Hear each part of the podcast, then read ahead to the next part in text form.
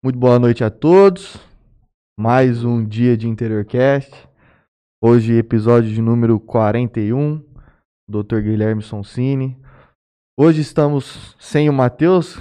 Alguém às vezes não, não viu, mas vai perceber que não é o Matheus aqui ao meu lado.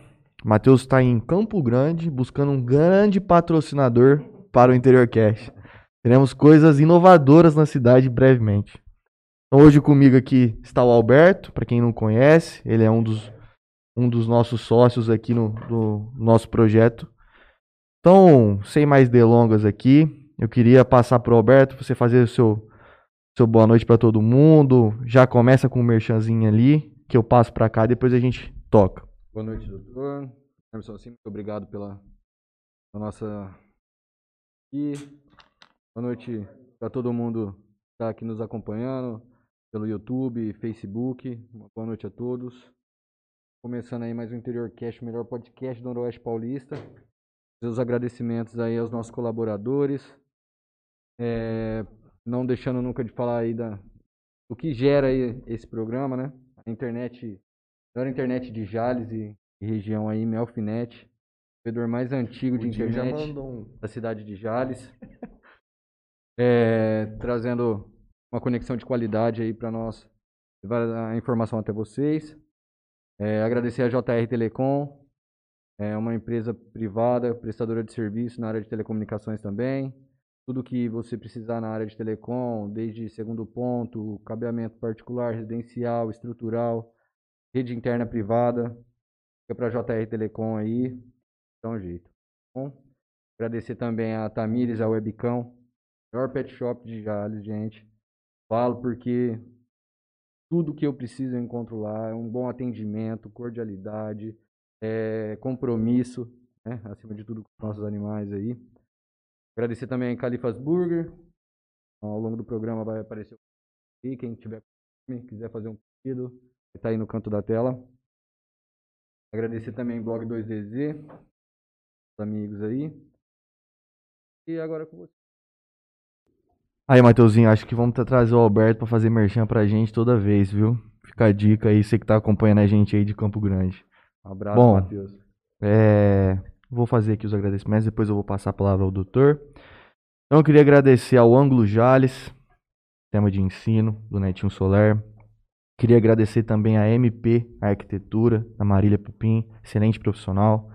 Queria agradecer a Antena 102, é, o Jornal A Tribuna, Queria agradecer também a GSX Clube Náutica. Se você está afim de alugar um barco, uma embarcação, como diz o Matheus. Se você quiser alugar uma embarcação, é, tem o cara que vai conduzir, vai lá para Santa Fé do Sul e vai à festa.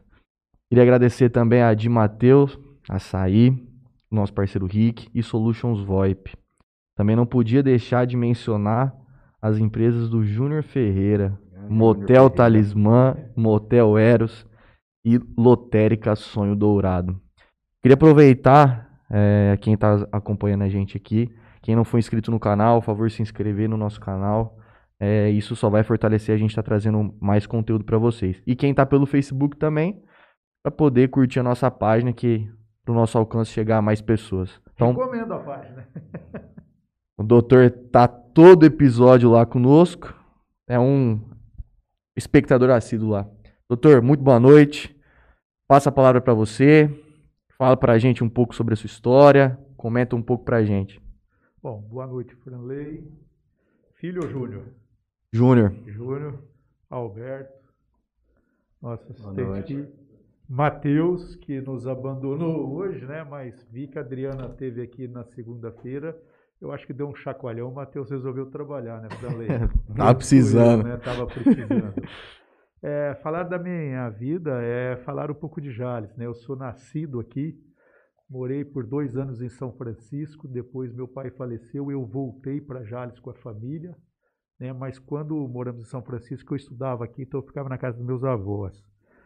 Eu fiz direito, sou formado desde 89, e como disse a Adriana na segunda-feira, ela foi picada pela saúde, eu fui picado pelo direito. Eu amo a advocacia, eu amo o curso de direito e me dediquei sempre à minha vida profissional na área do direito. Mas o direito é um, um campo que nos proporciona muitas coisas, né? Ele tem um dinamismo muito grande e ele abre um leque de opções na sua vida. Então, como advogado, eu fui comentarista de basquete, fui presidente da cooperativa de ensino, fui presidente da OAB, fui vice-presidente da OAB. Hoje eu sou o segundo vice-provedor da Santa Casa, coordenador do curso de Direito e professor de graduação, tanto nos cursos da FATEC, que são tecnólogos, né? Quanto no curso de Direito aqui da Unijales. Sou coordenador lá. Né? Currículo então, pesado, hein? Hã? Currículo pesado. e nesse período ainda consegui fazer um mestrado na, na área de Direito. Então, é, falar é o, da... o Rodrigo Wilbert da advocacia. Não, sou apenas um batalhador. E, e isso é, é, importante. Então, eu cresci em Jales, eu vi a, a cidade crescer também. E dentro disso que a gente vê fluir na cidade, que traz os benefícios da cidade, eu queria parabenizar vocês pela iniciativa de, de montar este que eu chamo de empreendimento. E eu tenho certeza que vocês vão ser é, vitoriosos. Né? Você pega a família de vocês aí, que, que são pioneiros aí na comunicação, tanto na escrita quanto na falada, né? E vocês estão dando segmento óbvio, né, numa versão mais atualizada, Sim. mais moderna, mas são as gerações, né? Se você pegar os seus avós, os avós do Mateus, eu não sei se o Alberto, a família não. da comunicação também, né? Era falado, né? Era o rádio, a AM, eu acho que vocês nunca ouviram a AM, Não, né? é só, às vezes só para ver jogo, de, ouvir narração de é. algum jogo de futebol. Depois surgiu a FM, depois veio, óbvio, antes, a, a, a, a imprensa escrita também, né? Jales chegou a ter, eu acho que, três jornais escritos, né? Hoje eu acho que dois. ainda tem três. Tem três, eu né? acho chegou que tem quatro, três. né? Você me corrigiu, tá é. tá certo. Então, é, é, parabéns pela iniciativa, tenho certeza que isso aqui é um sucesso. Comentava com o Laurentino Tonin sobre o trabalho de vocês, ele também é uma pessoa que admira muito isso que vocês estão fazendo. E esse pioneirismo aí, vocês podem ter certeza que vocês vão marcar a, a região, né? Daqui 20, 30 anos alguém vai dizer, olha, lembra quando eles fizeram isso? Então a, a vida é essa, a gente, é, é, é, a vida nos impõe sempre alguns obstáculos, alguns desafios, nós temos que abraçar e, e tentar transpor esses obstáculos e os desafios. Eu acho que conforme os anos passam, a gente não pode se acomodar no que faz, né? Então, como eu, a gente estava conversando antes nos bastidores, eu tentei fazer algo parecido aqui em 2014, é, mas o projeto não foi para frente, mas o que eu quero dizer é que, assim, daqui 10 anos, pode ser que isso que a gente está fazendo seja completamente desatualizado, né? Então a gente tem que estar tá buscando sempre acompanhar, porque senão, se ficar para trás, cara, não dá para não dá para voltar. Eu acho que vocês um dia poderiam, para ter uma dimensão disso, Deveria fazer um podcast, os avós, os pais e os netos, para falar um pouco dessa trajetória aí no meio da comunicação, para vocês verem as gerações. As gerações. A gente vai fazer um aqui, no, no um especial Dia dos Pais. Ah, legal. Então vai vir o meu pai, o pai do Matheus.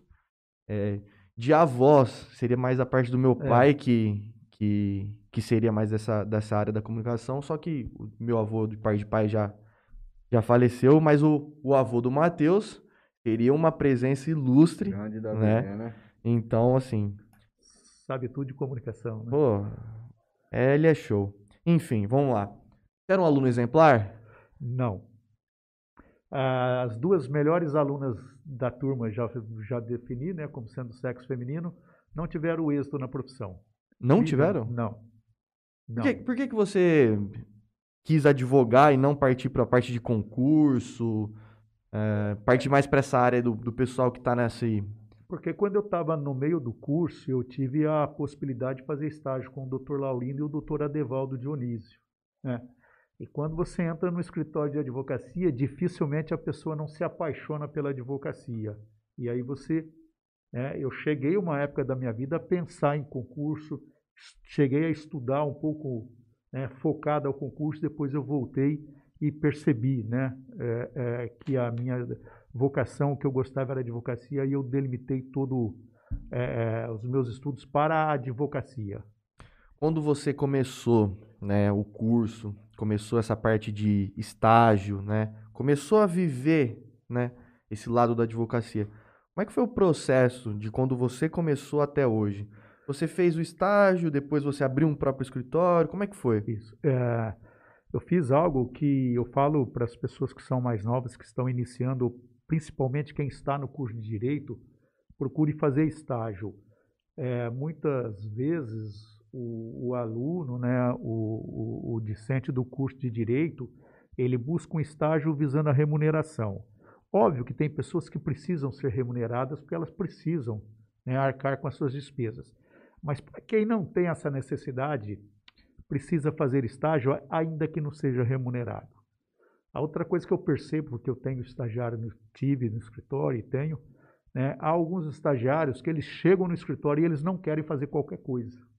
É. Tem dessas? É, é eu brinco. É, não é que ele fala não, mas você percebe. Você percebe. E eu brinco em sala de aula que o estagiário já chega querendo fazer recurso extraordinário, recurso especial, né? E se deixar, ele quer fazer sustentação oral no STF. e eu, quando fui fazer é, é, estágio, eu vi a publicação do escritório, né? Que os processos a gente acompanha por intimação. Antigamente era no Diário Oficial, hoje era eletrônica, né? Por causa da tecnologia. E eu comecei fazendo isso, porque eu não tinha noção do que era um processo. E ali, eu no estágio, eu aprendi coisas que eu jamais aprenderia na, na faculdade. Porque, lamentavelmente, os cursos de direito, eles te trazem né, muita teoria e muito litígio. Ele estimula você a litigar. Né? Então, você, o cliente, te consulta, olha, tem que entrar com ação, tem que isso, e não buscar pacificar e resolver o problema. Você vai aprender isso aonde? É, estagiando, né? principalmente em escritório de advocacia. E, e, tem profissionais que acham que isso é contra a advocacia, e não é. Né? A partir do momento que você propõe solucionar o problema do seu cliente, buscar a pacificação dele, principalmente nas lides que envolvem direito de família, né? É, é, você pode evitar um conflito maior através de uma ação. Então, busca pacificar de forma extrajudicial. Nos grandes centros hoje isso é muito tranquilo. Nos grandes escritórios isso é muito tranquilo. No interior que está se despertando para isso, né? Em decorrência disso também, depois se você quiser a gente fala mais adiante, a gente vai ter e já tem, né? É, inclusive foi minha tese de mestrado, é, é, é, é a lei de arbitragem que não deixa de ser a privatização do, das decisões, ou seja, a privatização do judiciário. Você falando um pouco de, de estagiário, me vem na, na cabeça, a, vamos dizer assim, a advocacia moderna de hoje. Esse pessoal que está entrando, né? A gente percebe, isso, eu, não, eu não sei o número exato, talvez você vai conseguir é. me, me dizer, mas registros na OAB São Paulo tem mais de 500 mil, não é? Isso, correto. Tá? Então, ou seja, no estado de São Paulo temos mais de 500 mil advogados, né? Você acha que tem lugar ao sol para todo mundo? Tem. Toda, toda profissão tem lugar ao sol para quem quer ser bom. Né? A gente, como conversamos aqui antes, você não pode querer fazer apenas para ser mais um. Você tem que buscar ser o melhor ou se não estar entre os melhores. E como eu faço isso? Com dedicação. Né? Eu, quando fiz estágio, eu me privei de algumas coisas na minha vida. Né? Eu me lembro um dia, só assim, a título de informação aí, né, que o pessoal foi para os ranchos e eu tinha estágio para fazer. Eu fiquei a semana inteira. Aí chegou na sexta-feira, eu pedi ao Dr. Laurindo e ao Dr. Adevaldo se eu podia sair na hora do almoço, que os colegas estavam todos no rancho. E eles mais para falou: não, você fica à vontade, se não quiser vir nem na segunda-feira de carnaval trabalhar, não precisa, né? Porque terça é feriado, tem a quarta tal. Tem um recesso, não tem nesse? É, tem um recesso, mas antes não tinha. Ah.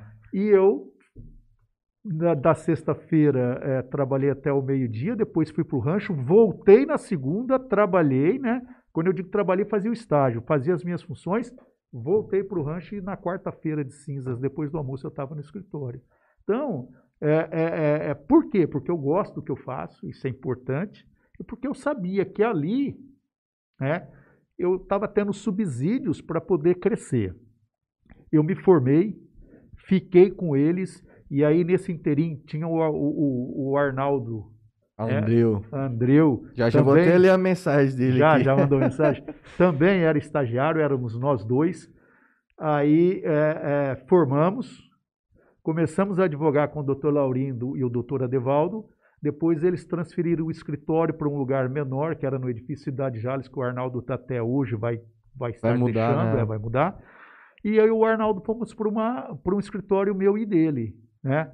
E isso foi bom, porque a gente deixou de ser sombra e passou a ter vida própria. Então tem essas duas fases, né? A fase do amadurecimento profissional, da aprendizagem e depois a fase de estabilidade profissional, que aí estávamos no mesmo escritório, eu e o Arnaldo. O Arnaldo é um baita de um cara. Ele é uma pessoa maravilhosa e apesar de ser grande, mas o coração dele é maior e é mole pra caramba. Eu mandei uma mensagem pra ele falando assim: vamos marcar um dia. Nem me respondeu.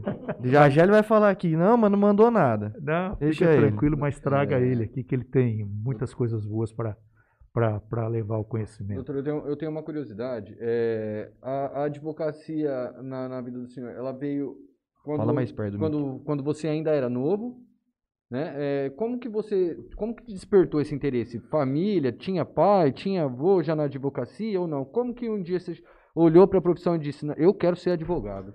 Eu não olhei, olharam por mim, Alberto. É mesmo? É verdade. É, eu, eu tenho um tio que é advogado, inclusive em Fernandópolis, Uhum. né? É, como eu falei, meu pai morreu muito cedo. Meu pai era hoje chamado fiscal de renda, na época era coletor do Estado. Uhum. E, e tive a, a oportunidade de um colega, né? João Barreto, que o pai dele foi um exímio advogado aqui em Jales, doutor João Barreto também. E eu tinha, quando novo, a pretensão de ser médico, até que um dia eu entrei no hospital com um amigo meu tinha cortado o pé e vi que eu não tinha aptidão nenhuma para medicina. Não, é, é talvez a coisa, meu ponto fraco seja esse, sabe? Eu não tenho aptidão e meu filho é igual. Ele, se você falar para ele qual a profissão, ele fala assim: médico eu sei que eu não seria e eu também não. É, depois tínhamos um, meu pai tinha deixado uma propriedadezinha rural, né? Eu frequentei por algumas vezes, mas mais o meu irmão, o Caio, e eu achei que eu ia ser agrônomo. Aí o João Barreto, que o pai era advogado, fazia direito, e falou: Guilherme, por que, que você não faz direito? Pô, você fala bastante, você se expressa muito. E eu pensei, talvez. Resolvi, prestei vestibular, fui fazer. Primeiro ano eu quase larguei, sabe? Esse mesmo amigo falou assim: não larga, o primeiro ano não é muito atrativo. Acho que de nenhum curso o Não, primeiro ano é não, atrativo. é. cara. Você quer sair de lá e falar, pô, não é possível É, que isso porque é... a gente não compreende o curso, né? Então tinha aula de filosofia, sociologia. A gente né? só vê o final. Problemas. Eu tinha uma Exato. disciplina que chamava Estudo dos Problemas Brasileiros, né? É, é, é, noções de direito.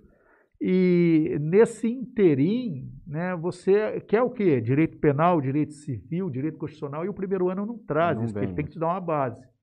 Depois que você vai compreender a importância dessas disciplinas. A gente tava falando antes um pouco de. Você falou do recesso, né? Do, do, do carnaval.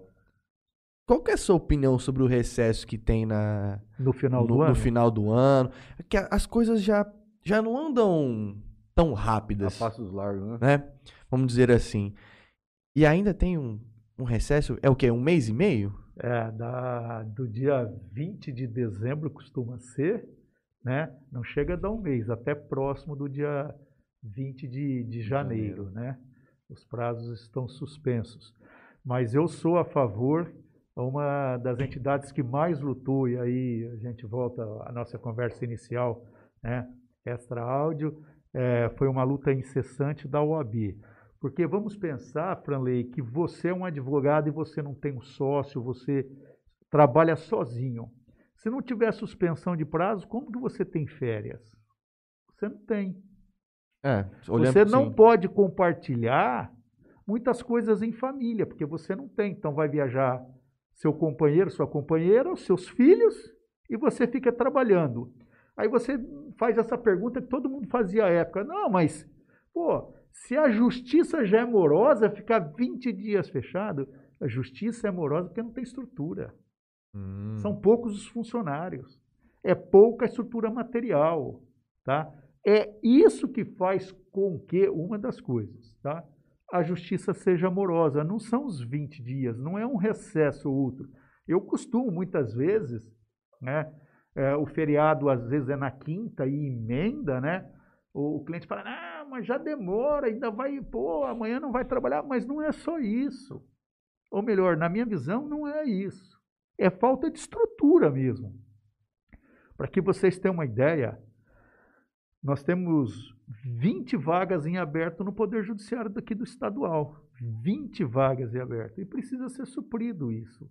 E não nomeiam. E nós temos conhecimento que do último concurso ainda tem né, candidatos que foram aprovados e não foram, Não foram chamados. chamados. Então, quer dizer, né, há algo errado neste interim. né? O resultado final é a, é a prestação jurisdicional ao cidadão. Né? Mas o, o cerne da morosidade não é isso, não. Não é, eu para mim, é a falta de, de, de servidor. Nesse mesmo, nesse mesmo pensamento das férias, eu também já levanto um, um seguinte ponto. Vamos fazer uma suposição que o Alberto é um recém-formado.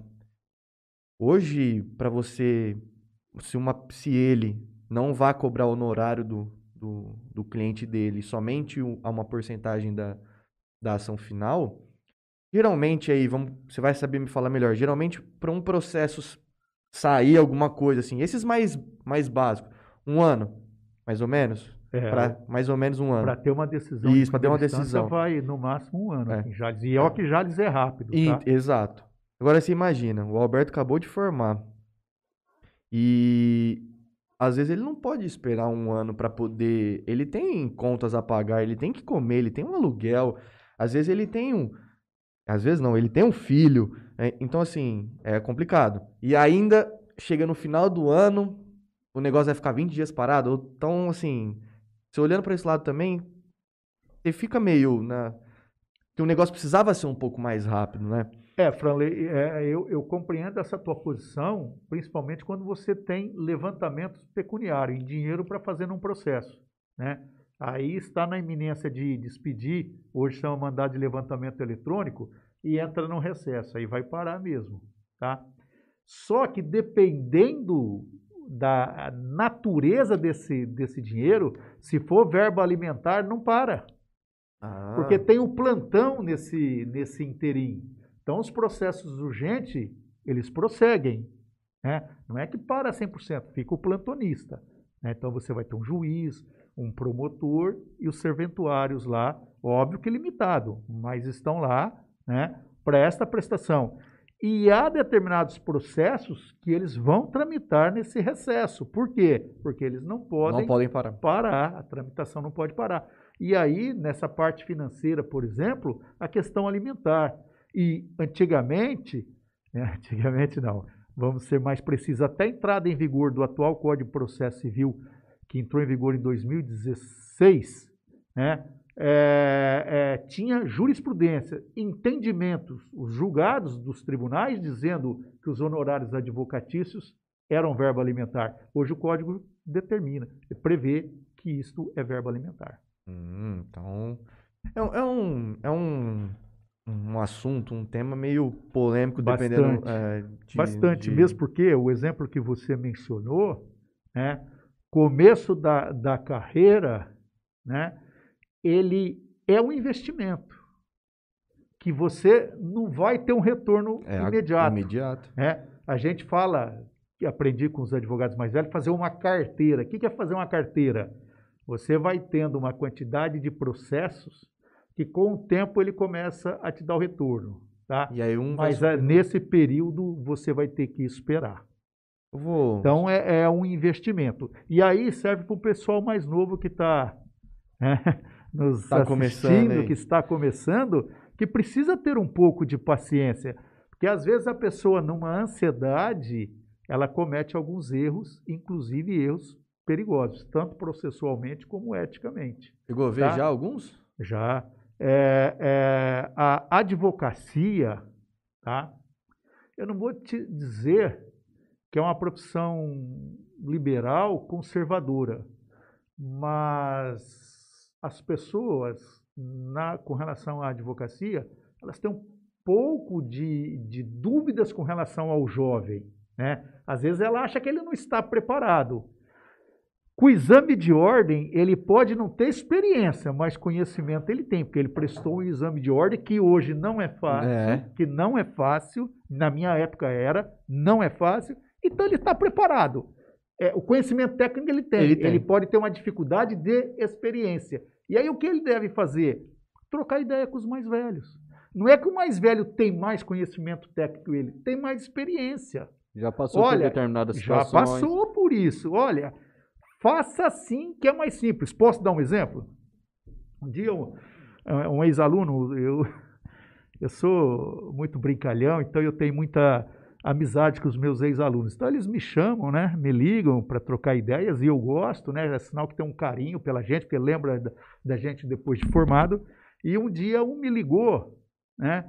Que o juiz tinha proferido uma decisão e ele achava a decisão absurda absurda. Nós temos que respeitar, porque cada um tem uma posição, uhum. né? E ele queria recorrer. Só que era um caso de urgência. Né? Ele poderia resolver aquela, aquela ação rápida se ele não recorresse. Mas ele queria recorrer porque ele achava, ele não se conformava com a decisão. Aí eu, ele ligou para mim e falei: não é melhor você fazer o que o juiz decidiu? Não, eu não concordo, eu isso, eu aquilo. Aí eu falei: então vamos pensar comigo. Você vai recorrer, o processo vai demorar um pouco mais. Você vai conseguir o seu objetivo. Né? O, o que você postula em juízo, você vai conseguir para o seu cliente. Só que se você recorrer, vai demorar um pouco mais.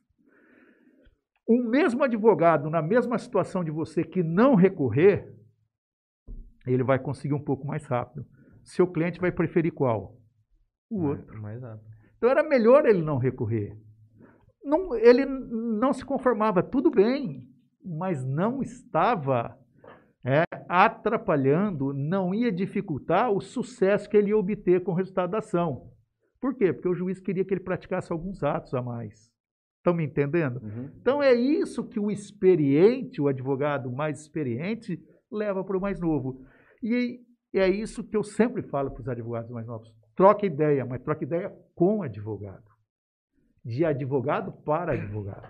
Acho é. que acaba tendo, às vezes, um ciúmes entre o mais velho, talvez, do mais novo, do tipo assim, pô, as, eu já conversei com advogados mais velhos, né, amigos pessoais, e eles me, sempre me disseram assim, ah, que antigamente as coisas eram muito boas, né? Se ganhava dinheiro na advocacia. Correto. Hoje não se ganha tanto. Hoje tem muito advogado. Qualquer rua que você passa tem uma, uma porta de um advogado. E então assim, a gente não consegue mais ter aquela quantidade de ações como a gente tinha antigamente. E eu sinto que muitos ficam meio receosos de, de um, mais, uma, um, mais um exemplo. O Alberto começou agora e eu sou um cara mais velho. E eu tenho lá, antigamente eu tinha lá 100, 150 é, ações que eu protocolava uhum. mensalmente. Começou o tempo passar, eu estou protocolando, protocolando só 30. Vem o Alberto, novo, bicho quer ação de tudo que é jeito. Ele vira para mim e fala, ó, oh, tem uma dúvida disso, tal, você vai ajudando. Ele, vem de novo, ô, oh, precisava de uma ajuda daquilo. Eu começo a falar assim, pô, rapazinho ali tá, tá, né? E eu tô aqui. Tava tirando assim, 100 ação por mês, agora eu tô com 30. Rapaz começou agora, tá fazendo de tudo, tá pegando de tudo. Se bobear, deve estar tá ganhando mais que eu. Isso gera, tá? É, eu não sei se é porque eu tive oportunidade de fazer estágio. Inclusive, eu quase fiz estágio com o vô do Matheus, Dr. Vanderlei, é porque o pai do Delay nós fizemos direito na mesma época, E se o Delei, mas o Delei estava em São Paulo, se ele viesse estagiar com o pai dele, é, eu tinha conversado com o Delei antes de eu fazer com o Dr. Laurindo, eu tinha a possibilidade de estagiar no escritório do Dr. Vanderlei. O Dr. Vanderlei pegou essa fase muito boa da advocacia. O Dr. Laurindo sempre falou isso para mim, para o Adevaldo. O Adevaldo, é, ele é um pouco mais velho que eu, não muito, mas também pegou uma fase boa. A advocacia tem a fase boa quando você consegue atingir né, o seu conhecimento técnico com a sua maturidade. É a hora que você ganha dinheiro. Esse é o erro. O jovem ele quer ganhar de, início. O cara quer sair da faculdade e com seis meses ele já quer ter um melhor Abraçar carro do mundo. mundo, né?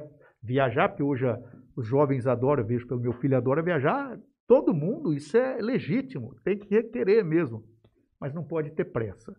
Aí, em cima disso que você está, então, como eu tive, eu nunca tive ciúmes, tá? Tem dois ou três advogados aqui em Jales que fizeram estágio comigo, estão muito bem e eu fico feliz. O erro, talvez, seja não saber conversar. Ah, então o Alberto foi lá no Guilherme, ô Guilherme, eu queria trocar umas ideias tal, porque eu tenho 200 ações para entrar. Pô, eu vou dar ideia para ele esse cara vai ganhar dinheiro. O que, que eu devo falar para ele? Alberto, vamos fazer uma parceria. É isso que falta na advocacia, principalmente na advocacia interiorana. Vamos ganhar dinheiro Juntos. juntos. Juntos. Você tem ação, eu tenho experiência Claro. aqui. Então, vamos combinar qual a porcentagem que é sua e qual que é a minha. O Alberto tem 100 clientes e eu tenho o 30. conhecimento que ele tem também, mas ele está em dúvida. Então vamos, vamos ver 50%, 70%, 30%. Vamos fazer parceria. Os dois vão ganhar, os dois vão ficar satisfeitos. Então essa mentalidade não tem, Franley, não tem. As pessoas não pensam nisso. E quando você faz parceria, você fortalece a classe, que é algo que precisa ter na advocacia. Eu falo isso desde antes de ser presidente da ordem. Quando eu fui vice a primeira vez, depois fui presidente aqui em Jales e tentei fortalecer através de uma união, mas é um tanto quanto difícil. É, É, é, aproveitando a oportunidade, é, o senhor falou sobre a, a prova, que antigamente, quando você fez, era, era mais fácil e hoje é mais difícil. É, a minha irmã, é, até se ela estiver nos assistindo, um, um beijo grande para você, Larissa, acabou de se formar em Direito, né? Tem, a formatura dela é agora no final do ano, mas ela prestou a prova e não passou. E olha, doutor, vou falar assim, não é porque é minha irmã, sim, mas durante todo esse ano, que eu visitei a minha família de Votuporanga. E durante todo o ano que eu visitei, todos os dias que eu fui até a casa da minha mãe para almoçar, ou para pegar algum papel, ou para buscar meu filho, para qualquer coisa, a minha irmã estava com a cara enfiada dentro de um livro, assistindo curso online, se preparando para essa prova. E assim, ela ficou arrasada. Não passou por pouquinho, pouca coisa, mas assim, hoje eu vejo que está muito difícil. Teve amigos meus da minha época que eu morei em Votuporanga, que a gente jogava futebol, que ficou quatro anos para passar. Ah, Naquela época, isso eu moro aqui há quatro anos, resido em Jales há, há dois, mas trabalho aqui há quatro. Então já são oito, né? Então, não, não, são quatro no total mesmo. ah, que você Há tá, quatro eu vim para cá, dois eu moro aqui. tá, desculpa. E desde aquele tempo já parecia que estava muito difícil. Hoje parece que o negócio está assim. É, hoje, hoje que ele- mudou? Hoje o exame de ordem é equiparado a todo e qualquer concurso. Concurso para delegado, concurso para juiz, para promotor, para procurador. Né? É, o que mudou foi a concepção da OAB. Né? E nós precisamos explicar também a existência desse exame de ordem, que todas as vezes que a OAB instituição né, manifesta contra o, o governo, eles ameaçam que existem projetos que tramitam na, no Congresso há anos de extinguir o exame de ordem. Eu sou contra. E eu vou dar, falar o porquê. Primeiro, sua irmã vai passar. Se ela estuda, ela vai passar. Também acredito nisso. Dois, é, se ela está estudando para passar, ela está adquirindo conhecimento. Ah, mas na fac... adquiriu, mas está adquirindo mais conhecimento. Tá? Por que o exame de ordem? O exame de ordem é antigo, as duas classes que eu sei que foram as primeiras a ter foi advocacia e contador. Contabilista tem também, né? E quando houve uma, uma reforma aí na visualização do- dos cursos universitários no Brasil, dos cursos superiores, né? É, o MEC, então, delimitou que ia avaliar os cursos, né? Foi quando surgiu o ENAD, porque nem é para ensino médio, né? Uhum. Surgiu o ENAD. Então, o que, que faz? É, as faculdades é, matriculam os alunos, né? Os alunos se matriculam para esse ENAD e eles vão fazer uma prova para ver qual é o conhecimento deles. Ou seja, se a faculdade é, está fazendo com que ele amplie o conhecimento dele. Pois bem, é, a ordem, né, a Ordem dos Advogados do Brasil, ficou analisando esses resultados. E faculdades mantendo índices baixos, o MEC não tomava providência. E decisão do MEC, quem tivesse, salvo engano, é, duas notas baixas, o curso seria extinto. Tá? O MEC nunca fez isso. Por quê? Porque é uma instituição política. É uma instituição política. Tanto que o ministro da Educação, ele é escolhido. Ele não é concursado, é. ele é escolhido. Né? Então, o que, que fez a OAB? Foi para a justiça. Já, principalmente a, a seccional de São Paulo, já que o MEC não toma providência, vamos tomar nós. Nós estamos fiscalizando e começou a entrar com a ação. Perdeu as ações. Sobre qual fundamento? Ilegítimo, correto? A ordem não tem legitimidade para isso, não é ela que pode, só pode o MEC. Então, o que fez a OAB? Se o MEC não fiscaliza a qualidade dos cursos, vamos nós, exame de ordem. Aí foi quando eles começaram a exigir mais. Tá?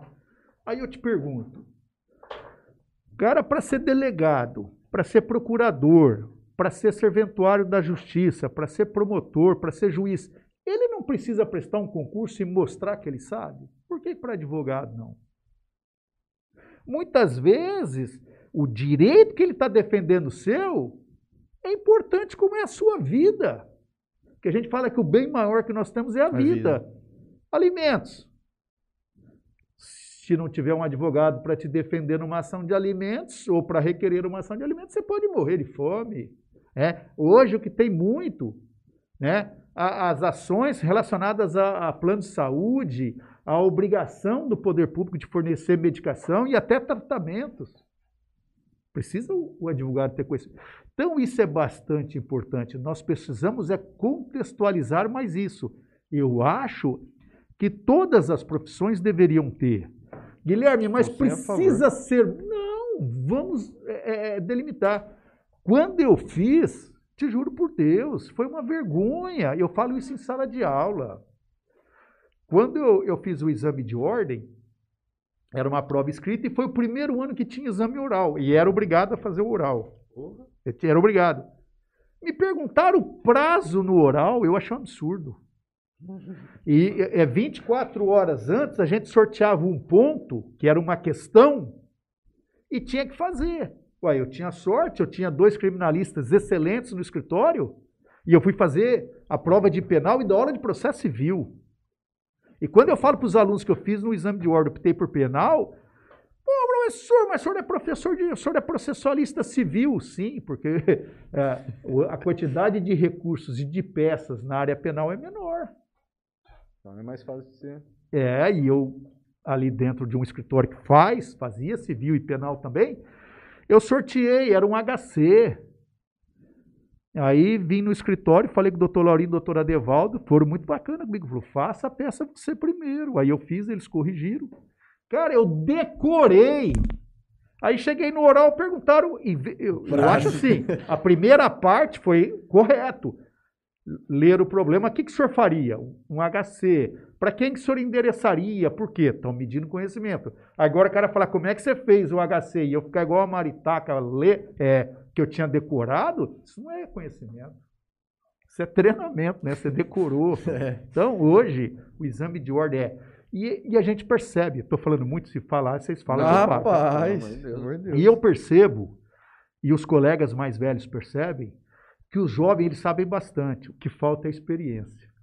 E aí ele precisa ter humildade. Ele e o mais velho.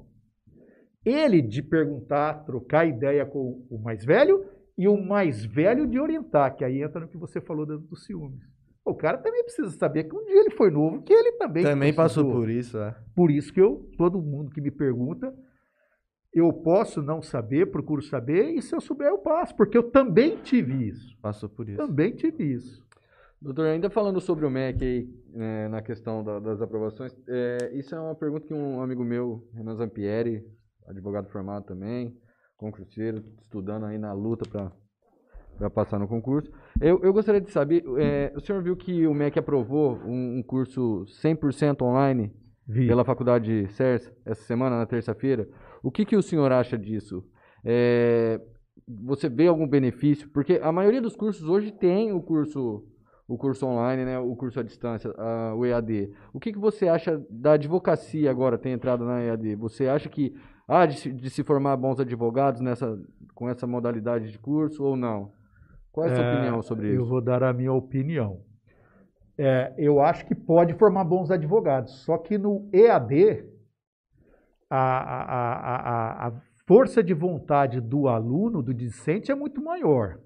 Porque as pessoas, Alberto, com essa pandemia, eles estão confundindo EAD com aula online.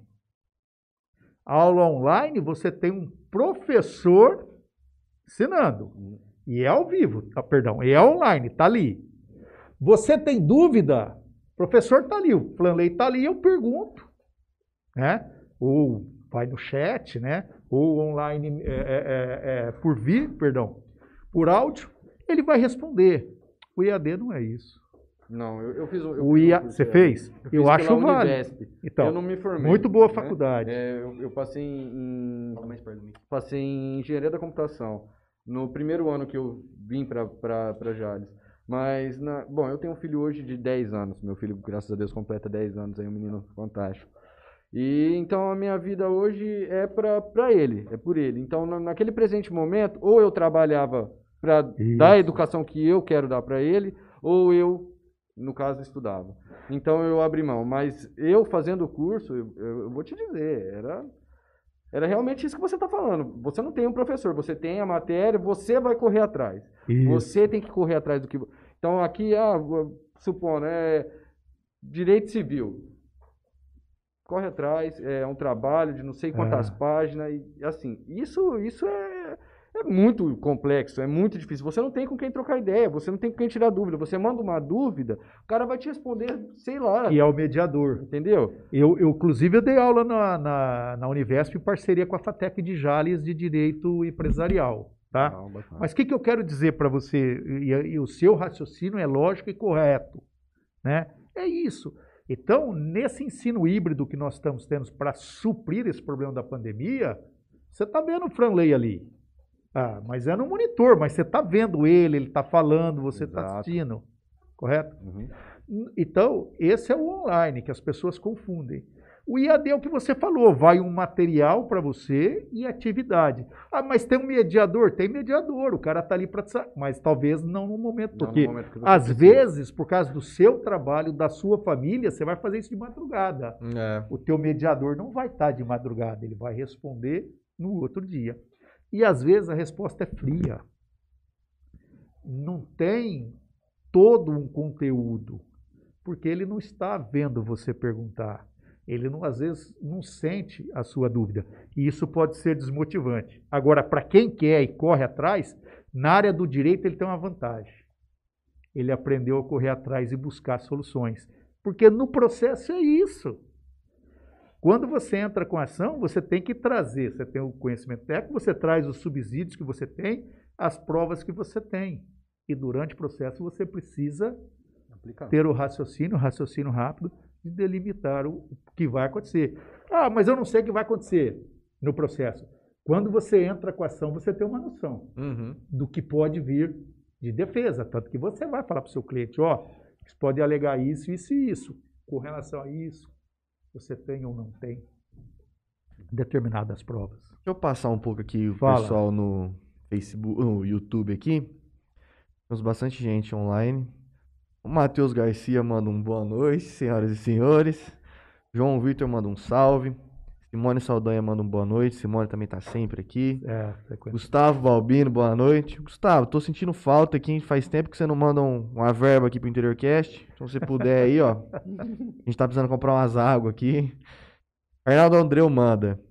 Fala pro Gui Aranha que eu conheço o passado dele. o Ellen Soler manda. Boa noite. Ana Oliveira, boa noite. Motor House.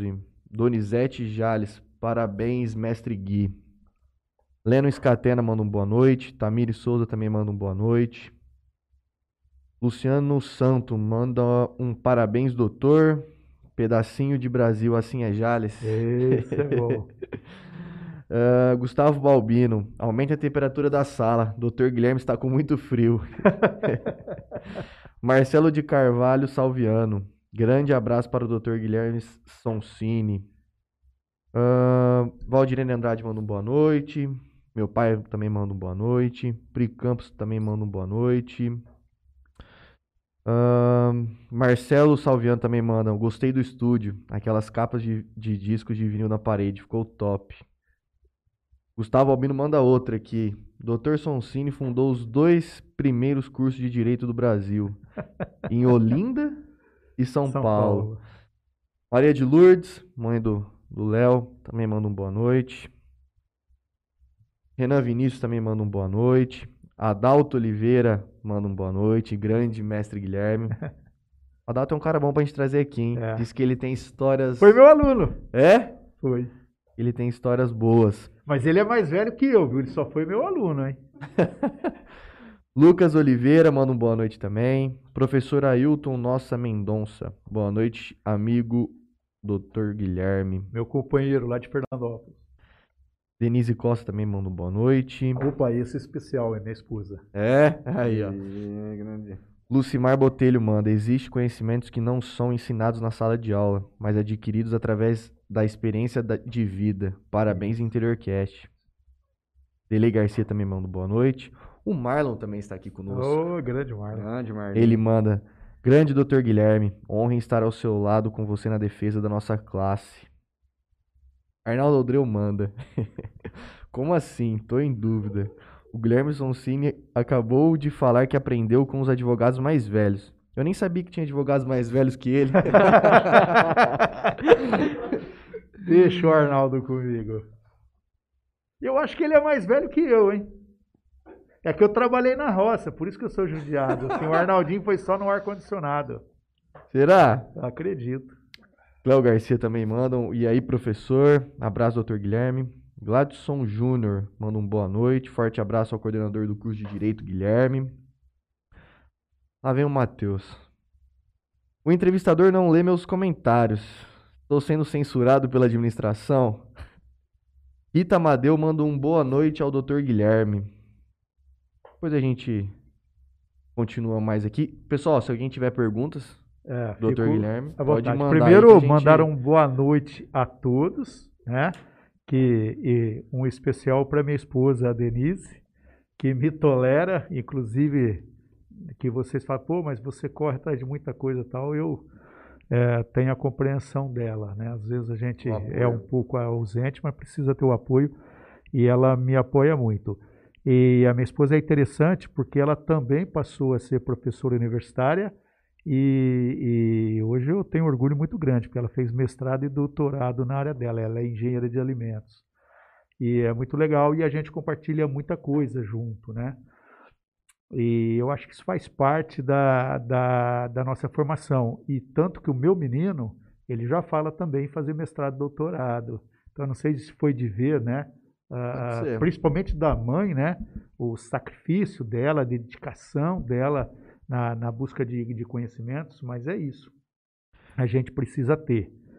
E eu fico feliz de ter essa oportunidade, porque eu gosto de trazer o direito como uma opção muito boa para quem está buscando. Porque é aquilo que eu falei para vocês, o leque, a opção que ele proporciona ao cidadão é muito grande. Né? O Matheus teve outro dia que ele falou um negócio interessante, salvo engano foi na, na entrevista da Adriana Mariano, que hoje é aniversário dela, né? Meus É parabéns, isso, né? Parabéns, Parabéns, ela, né? foi minha aluna e ela, eu vou falar uma coisa, ela foi muito modesta aqui, viu? A Adriana, tudo que ela for fazer, ela vai fazer bem, porque ela é inteligente e ela é muito dedicada. Então, tudo que ela. Você viu ela falando, ah, mas eu não sabia muito. É a Adriana, só que ela é muito inteligente também. Ela e o Beto Mariano, que é o irmão dela, foram meus alunos. Esse é o gostoso do direito, o que você tem de aluno que estão em outras áreas. E aí você é, os reencontra. Mas voltando, é, o leque que ele lhe proporciona é muito grande. Você viu o que a Adriana falou? Ah, eu faço os projetos, mas tem coisas que eu tenho facilidade porque eu fiz direito. Direito. O direito, é, eu digo que todo mundo deveria fazer, nem que for para uso próprio. Eu acho que tá? tinha que ser, tinha que ter na, na base na curricular. Base.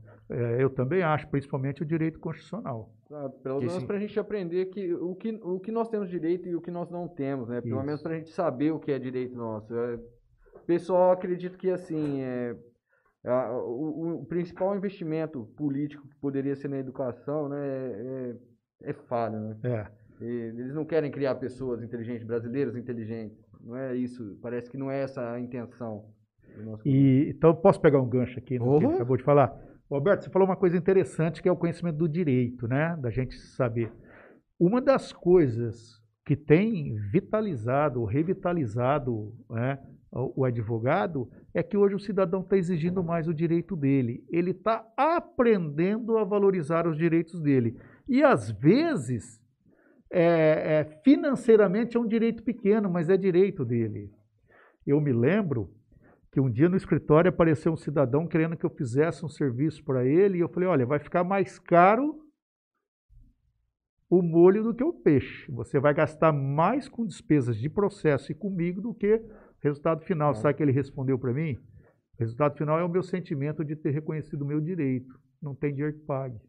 Nossa. Pô, é raro uma pessoa que pensa assim. Raríssimo. Raríssimo, aqui no Brasil. E quanto mais pessoas pensarem assim, é, mais elas vão necessitar da advocacia, mais ela vai necessitar de um advogado. E aí cabe ao advogado ser sincero com o cliente. Vocês me perguntaram se tem algum caso interessante, eu vou contar. Né, que me veio na cabeça, eu não lembrei na hora que você falou. eu aprendi uma coisa: quando você não quer pegar um serviço, você diz que não vai fazer. Eu tenho um cliente porque o cliente, que eu chamo de cliente, é o cara que é fiel, é o cara que todo problema que ele tem, ele te ele procura. procura. Uhum. E eu tenho um cliente que uma vez ele chegou lá com um problema. Isso já tem muitos anos, sabe? Eu não tinha a experiência que eu tenho hoje. Se eu tivesse, eu já falaria que não ia fazer. E ele tinha um caso pitoresco que eu, o direito ele tinha, mas eu não achava que era certo. Você não achava? Eu não achava. É, eu achava que ele tinha direito, mas não era o correto, o que ele queria. Eu não vou entrar em detalhes porque a pessoa pode estar nos ouvindo. Então, o que, que eu pensei? Como ele era um cara tipo o Arnaldinho, meio mão fechada, né, eu falei: o que, que eu vou fazer com esse cara? Eu vou cobrar, dar um preço bom para mim, porque eu vou usar até um termo que eu não sei se é correto. Eu não achava moral o que ele queria. Eu achava que era imoral. Mas eu não, não, não tinha um amadurecimento ainda. Eu jamais devia ter pego aquela ação. Eu ganhei a ação, porque o cara tinha o direito. Mas na minha concepção era imoral. E eu dei o valor e o cara falou, eu pago. Caí das pernas. Hoje, se acontecesse isso, não, pega. Eu não pego. Isso deve acontecer muito no, no, no, penal, né? Com certeza. Tem várias coisas que eu não pego. Falo, isso eu não faço, isso eu não pego. Outra dificuldade do advogado é o cliente não ser sincero com ele, principalmente na área criminal. É. O cara não conta a verdade, Chega você está acreditando nele, e a hora que começa a instrução do processo, a produção das provas, você é surpreendido porque ele não te contou coisas. Aí a sua tese de defesa pode ir por água abaixo. Isso deve acontecer muito. Bastante. Isso deve bastante. acontecer muito, muito. Tanto que eu aprendi com a Devaldo do Dr. Laurino o seguinte: na, na área criminal, a primeira coisa que eu falo para o cliente, você tem duas opções, de mentir e eu não me responsabilizo pelo resultado, e me falar a verdade E se você realmente tiver culpa, eu vou lutar para você pegar a pena mínima, porque não tem como absolver. Uhum, Se é. tiver, óbvio que a gente tenta, né? Então, é, é- é isso que precisa ter com o cliente, esta liberdade e esta sinceridade. E quando você não quer pegar ação, não pegue. né? É, eu, recentemente, um casal que estava divorciando, eu tentei fazer o divórcio consensual, que eles entrassem num acordo de duas pessoas que eu conheço. Talvez um esteja até nos assistindo. E eles não consegui. Aí ele falou assim para mim: Você pode ser meu advogado? Eu falei: Não, não vou me sentir à vontade sendo um advogado contra ela. Ela me confidenciou coisas de Uhum, vocês. uhum. E a mesma coisa ela. Eu falei: Não, vocês procurem terceiros. Então, isso né, que sirva aí para o pessoal mais novo, nós precisamos fazer. Porque o primeiro juízo de valor, quem faz no processo é o advogado. Óbvio que no crime é o juiz, perdão, o promotor quando ele ingressa com a ação e o advogado quando ele ingressa. Eu, quando acho que o cliente não tem o direito, eu falo para ele. E tem gente que não gosta, mas que você tem claro, que ser né? sincero, claro. E aí, Franley, nós vamos voltar naquilo que você falou. Ah, Guilherme, mas a justiça é morosa. Sim, você vai entrar com uma ação que você sabe que o cara é mais um processo É mais que um. tem custo para o Estado e tem tempo que você toma de toda a estrutura do judiciário. Eu sou um cara que gosto muito dessa área de direito. Ah, Não fiz direito, Rapaz do céu. mas eu gosto Não fez muito. direito, mas tem a oportunidade que nós temos um bom curso Eu não aqui sei já, se eu viu? consigo. Então, aí eu não faço mais podcast. Hã? Aí, aí acaba o interiorcast. Ê, meu Deus, Aí eu não acho posso. que eh, você traz os professores aqui aos poucos, né, velho? O negócio do Fran. Olha o coordenador, olha o coordenador. O negócio do Franley em si não é, não é né, exercer o direito, mas exercer o dele. Ah. Não. Esse cara aqui. esse- Olha, esse eu é vou fera, fazer direito, é vai, para causa própria. É, esse é fera. Eu acho é muito legal. O Deve ter curso. muita investigação de paternidade. Não. Matei ele, ficou vermelho, desculpa. Ah, pô. Matheus, oh, perdão. Desculpa a brincadeira. Franley. Eu gosto muito do.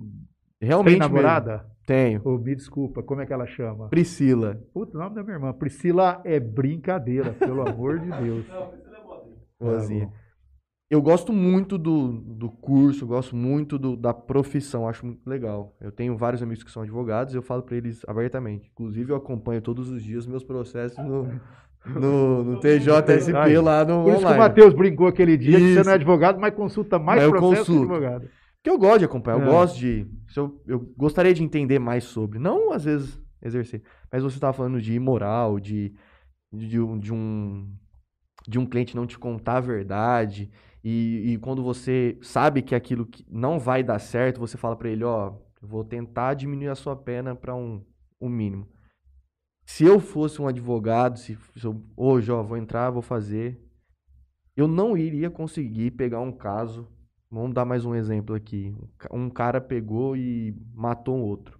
Por vai saber lá o motivo, ou algum motivo que ele, esse cara tá errado. Alguma coisa que ele tá errado. E o Alberto, que foi o cara que matou, me procura. Fala, ó, matei fulano, ciclano, beltrano, estava bêbado, brigamos, matei. E eu quero que você? Você vai virar pra ele e falar assim, bom, cara, não tem como. Você vai ser condenado e Isso. eu não, não ia ter saco, sei lá, não ia ter cara pra brigar na justiça pra que ele tenha pena mínima. Porque eu quero que esse cara não tenha pena mínima. Mas eu é- sei que é a profissão de vocês, vocês têm que. Mas eu, moralmente, falo, cara, como que esse cara. Esse cara não pode ficar mínimo aqui? Franley, vamos lá. É, isso, todo mundo que é recém-formado acontece. Todo mundo. É, é, quem vai fazer área criminal, isso é normal acontecer no começo. Só que você começa a ver um outro aspecto. A gente, é, como julgador, não, não como juiz, como julgador, cidadão. Então, é, sai na tribuna agora no final de semana que o Zé Mané matou a Maria Mané. A facada, desfero... Qual que é o primeiro sentimento nosso? É esse, é de Revolta. revolta. Agora, por que, que ele desferiu 50 facadas nelas? Nós precisamos analisar. O- no escritório do Dr. Laurindo e, e do Dr. Adevaldo, tinha um livro lá que eu li, que o Dr. Laurindo falou para eu ler, justamente para entender um pouco, chamado Vitimologia. É a vítima. Que às vezes ela dá causa ao problema. ela procurou o resultado. Às vezes de forma inconsciente, mas ela procurou o resultado. Porque, a princípio, a gente julga desse jeito, Franley. Eu também fui assim no começo. Eu faço qualquer área criminal? Não, não faço. Tem coisas que eu não faço. Pode ser quem for que eu não faço. Mas depois você começa a ver que nem sempre quem matou está errado. Porque você come... É, são coisas que nós só sabemos no processo, que você não sabe. Sim. Entendeu? Então, isso acontece também. E que fica a dica aí para o pessoal mais novo. Precisa analisar o contexto da coisa. Porque há crimes cruéis, né? Há Sim. crimes cruéis. Esse é difícil. E, e, dentro desse contexto, se eu estiver falando demais, vocês me cortem. Nunca. As pessoas não compreendem o advogado. Vamos voltar naquele caso do Nardoni lá. Que a, eu ia comentar um caso parecido, depois eu vou. Então, vou não, pode. Posso depois concluir? eu vou. É, que a menina cai lá, acho que do oitavo andar e tal. E eu tive a oportunidade de trabalhar e ainda trabalho num processo com o Podival do escritório dele, ele, o doutor Beraldo. Né? E, e, nas conversas que eu tive com o Podivo, uma das coisas que eu me mostrei solidária a ele é que numa das vezes que ele foi sair do fórum, depois da audiência, ele quase foi agredido pela população. Teve o carro é, amassado tal. O advogado é um instrumento da justiça.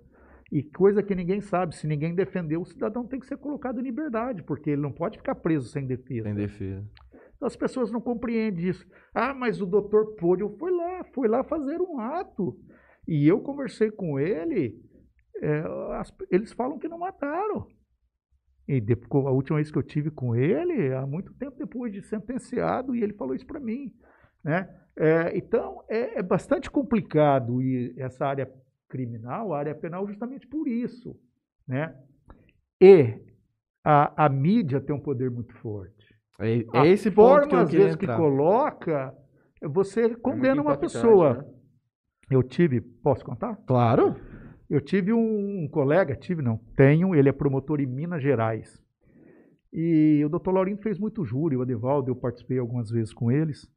E ele me contou que eu acho que ele estava em Ituiutaba, alguma coisa assim, Uberlândia, Uberaba, e ele foi fazer um júri que ele pediu a condenação, né, na qualidade do Ministério Público, eles não estão obrigados, se ele achar que o cidadão inocente, ele pode pedir absolvição, mas ele pediu a condenação.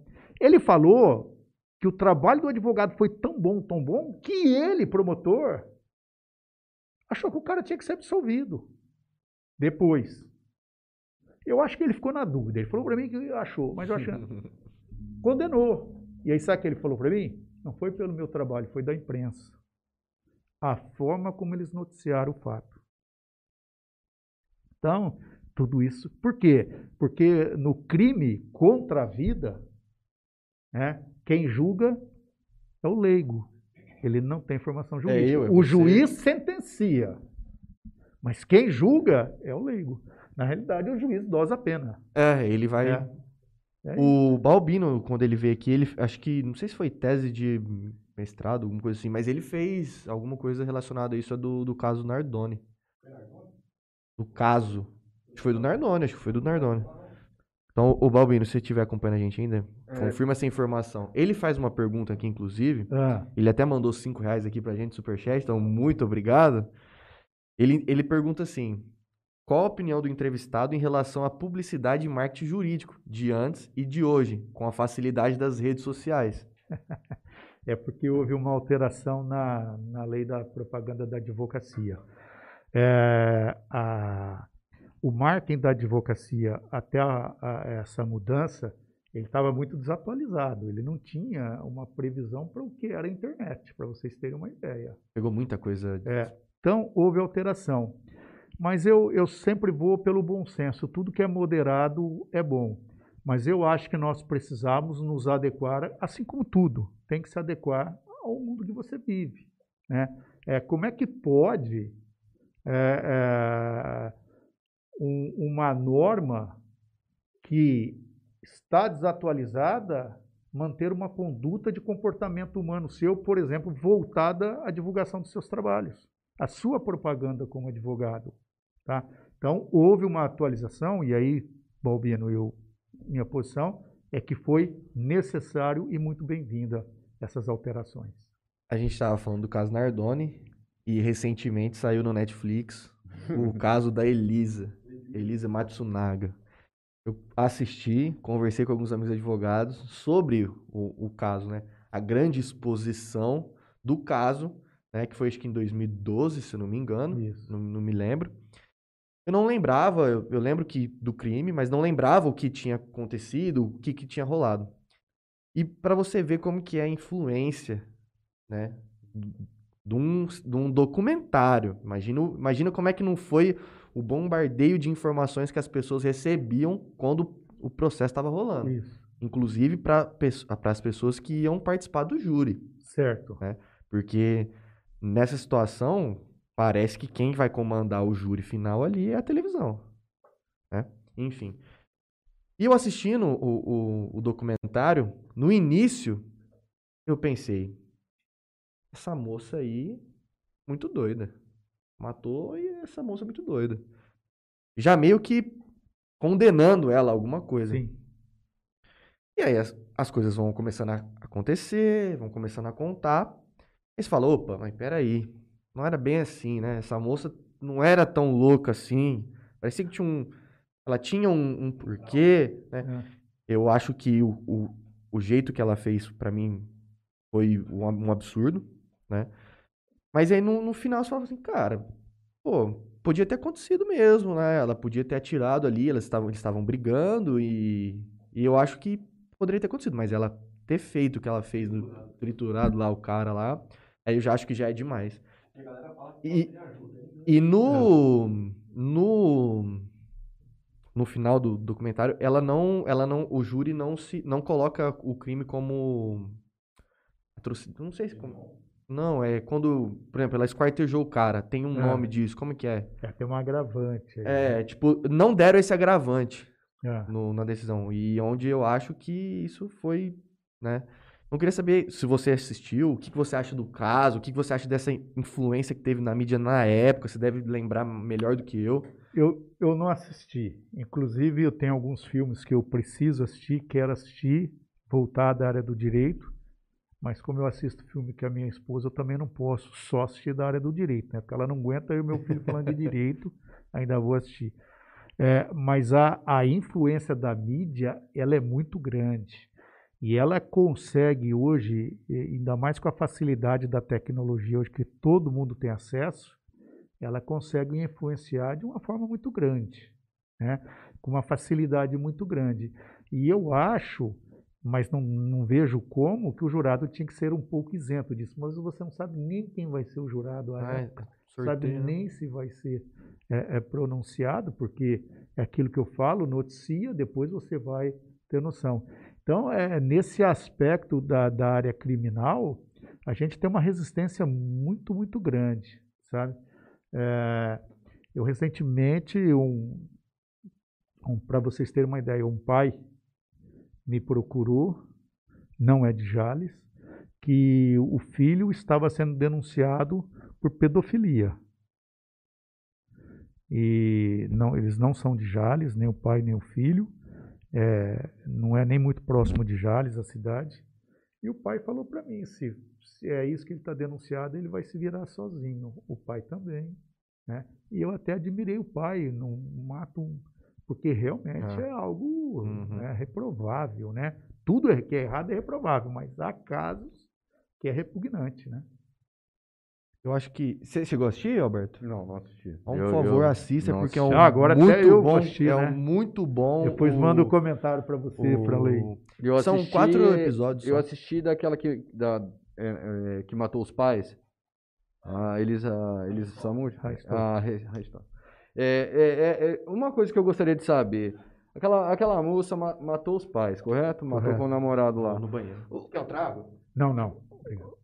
Me fala, qual que é o sentido de depois de chegar no, num dia das mães, num dia dos pais, e dar um induto de saída para uma, pra uma abençoada dessa, curtir um feriado, com o que sobrou da família, ou eu não sei. Qual, sabe, eu, eu não vejo sentido nisso. A, a, a, moça matou o pai e a mãe a paulada, cara. Como é que depois ela vai sair no, no, pra comemorar o pai? Vai levar o... flor no, no, no, no na, na, sepultura? O que, o, ela vai fazer? O, o, inconformismo do Alberto ele é bastante interessante. Coerente, coerente. coerente e bastante interessante. E eu falo que é bastante interessante porque eu quero falar uma coisa aqui que só se atém a esses detalhes quem é da área do direito. Aí o problema não é da justiça, são dos nossos representantes que criam as leis. Quando faz a lei, ela é genérica, ela não pode ser, né, não tem como você criar lei para determinada pessoa ou determinado grupo de pessoas. Mas quando se cria a lei, quem é que cria? As pessoas que nós elegemos. Então nós precisamos saber quem elegemos. Né? No caso, por exemplo, aí, não tem a vedação de quem matou o pai ou a mãe está proibido de ter o benefício. Se você falar é justo, eu vou falar não, não é. Mas é isso que eu quero chamar a atenção. Não é do caso em si, mas muitas vezes a crítica vai no judiciário e o erro não é o judiciário, é a lei, é a norma. O judiciário está aplicando a norma. Então, precisamos contextualizar isso também. Né? É, o judiciário, ele, há casos em que ele, vamos usar uma terminologia popular, ele leva fama e as pessoas criticam, mas a culpa não é dele, não é do juiz, ele ele ele ele está aplicando o que diz a lei. A lei é que foi mal elaborada.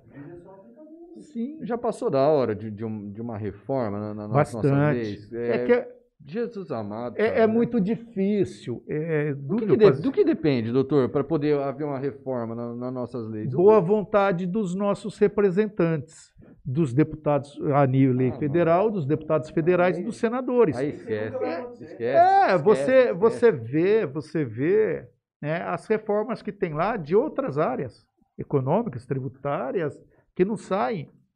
É, o Código de Processo Civil, que entrou em vigor, eu, salvo engano, ele é, é, ele é de 2015, entrou em vigor em 2016.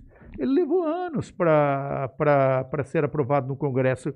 E aí é outro problema. Quando ele é aprovado, ele já está desatualizado. O tempo que demorou para. Uma. Só para outro gancho e outro nicho, fica aí para os jovens advogados e para os estudantes lá da Unijales, Deve ter vários né, de direito lá da Unijales, né?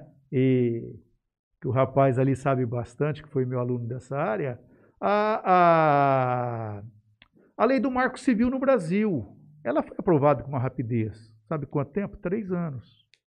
E quando ela foi aprovada, ela já estava desatualizada. Esse é um problema no Brasil. E o outro problema, desculpe, eu falei que não ia falar de política, mas vou falar, não política partidária, mas política em si, é que a gente vota mal. Tem pessoas lá que vão decidir coisas que não tem idoneidade. Nenhuma. Que vão defender, nenhuma. vocês sabem disso, causa própria. Nenhuma. Ou grupo de amigos. Ó, já vou riscar aqui então a opinião sobre política aqui. Não vou nem perguntar. não vou nem perguntar. Entendeu? É, esse é o problema. E a hora que você contextualiza uma lei que demora lá 10 anos para ela entra como projeto de lei até se tornar lei levam 10 anos. Quando torna... Volta a vida de vocês 10 anos. Hum. Teu filho estava nascendo. Você não falou que tem um filho de 10 é. anos? Teu filho estava nascendo. Vê Tá aí, você vai ter uma visão ah, nesse momento maior que nós três. Vê o que aconteceu com seu filho nos últimos 10 anos, vê quem ele era e vê o que ele é hoje. Sim. Vou passar aqui um, mais uns comentários é. aqui. É, o Lucas manda, ótimo comentário. É importantíssima a transparência entre cliente e advogado, quando a gente estava conversando sobre aquilo. O Gustavo manda, Balbino. No crime da Isabela Nardoni, foi colocado caixas de som para que a população que não conseguiu entrar ouvisse a sentença e houve aplausos na leitura da condenação. Ana Oliveira manda: assistam O Segredo dos Seus Olhos.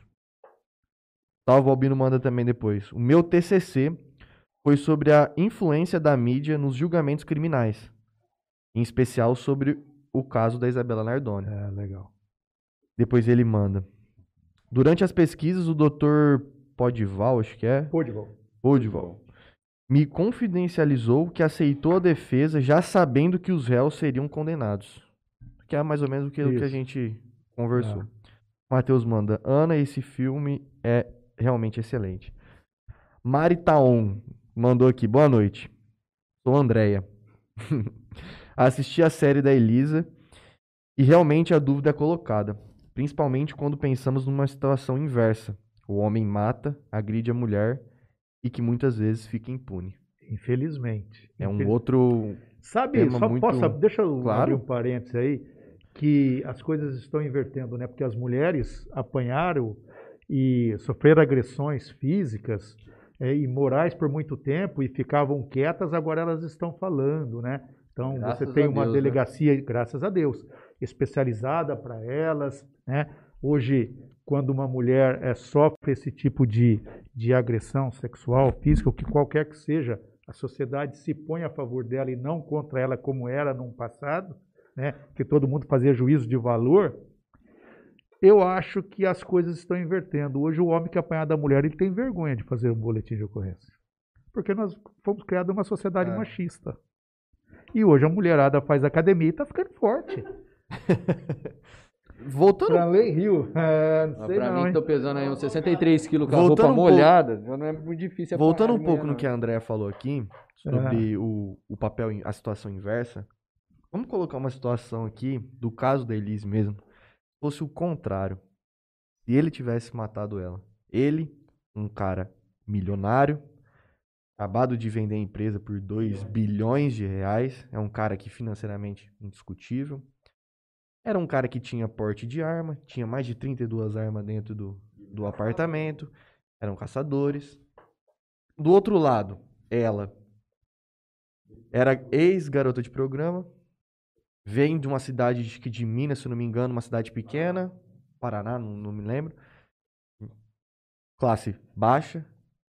Se ele tivesse matado ela, não que ele ia esquartejar nada, mas se tivesse matado ela, uma briga, as coisas tivessem saído fora do, do controle e ele tivesse matado ela, da forma que seja, a lei seria aplicada eh, da mesma forma que foi aplicado com ela, devido a todos esses agravantes, tipo, ele é um cara bem sucedido, tem poder aquisitivo ali, influência talvez em algum, né, algum órgão. Você acha que a lei seria aplicada da mesma forma que foi com ela?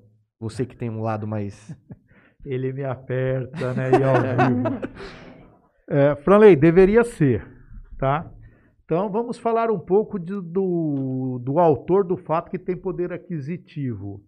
Ele leva vantagem sobre um, um autor do mesmo fato que não tem poder aquisitivo? Leva. E aí eu vou valorizar minha classe, porque ele vai contratar um bom profissional. Um bom advogado para defender. E ele, por ter dinheiro, ele tem condições de produzir provas mais convincentes, como uma prova pericial. No caso dos Nardones, eles estavam procurando peritos nos Estados Unidos, porque tinha poder aquisitivo. O Guilherme Sonsini mata uma pessoa, não tem dinheiro para buscar um perito nos Estados Unidos. Então, isso é onde eu falo que quem tem poder aquisitivo maior tem vantagem processualmente falando. Mas a lei deveria ser aplicada igualmente. Vai ser difícil, porque nós não sabemos como vai ser a instrução do processo. né? Então, se a parte tem condições de produzir mais prova, a possibilidade dele obter isso ou uma pena mais atenuada é, é, é verdade também. falando de, de poder aquisitivo, né, nesse caso, a gente entraria aqui uma suposição de que é, o advogado dela seria o, aquele advogado que é determinado pela Dativo da justiça da gratuita. justiça gratuita, né? Qual que é a diferença dos caras da justiça gratuita pros, pros, pros que não estão? Porque, assim, a gente sabe que os caras da justiça gratuita também são advogados... E é, bons. É, mas eu sou um cara de fora, eu sou leigo no assunto, você tá, tá percebendo isso. Mas conversando um pouco com esses amigos que, que são dessa área, eu vejo que muitos que tocam processo da justiça gratuita tocam processo de qualquer forma. mas não deveria ser assim. Então, vai outra dica para o pessoal que está estudando direito aqui na nossa Unijales. Não deveria ser assim, porque é ali que você começa a fazer o seu nome. E não são todos os estados que têm esse convênio da Defensoria Pública com a OAB. São Paulo é um deles. Até que se crie defensor público em todas as comarcas. Mas quando você faz a, a- a- a- você participa desse convênio que você é nomeado e, e o Estado que te remunera, é a forma que você tem de começar a mostrar o seu conhecimento, a sua capacidade. Eu, quando faço a justiça gratuita, eu faço o mesmo trabalho que eu faço por particular. Da e dois, forma. no meu escritório eu nunca atendi um particular que chegou depois, ou com horário marcado depois do, do nomeado pelo Estado. Lá no meu escritório tem um tratamento igualitário. E sempre despendemos o mesmo trabalho, a mesma força de vontade. E aí é que eu acho que o advogado está bobeando, porque é ali que ele começa a fazer o nome. O nosso maior marketing, sabe o que, que é? Boca que eu falo? boca. É o boca a boca, é o cliente. O cliente, como tudo, o cliente satisfeito, né, ele conta para seis, o insatisfeito conta para dez. E o cliente satisfeito, ele vai te indicar outras pessoas. Sim. Ele vai voltar no seu escritório Sim. lhe trazendo mais coisas. Então, a assistência judiciária, além do advogado que está iniciando, igual você falou, às vezes ele não se dedica muito, ele deve se dedicar. Porque ali ele está adquirindo conhecimento, perdão, experiência, expondo os seus conhecimentos e fazendo o seu nome. Porque a gente só faz nome trabalhando.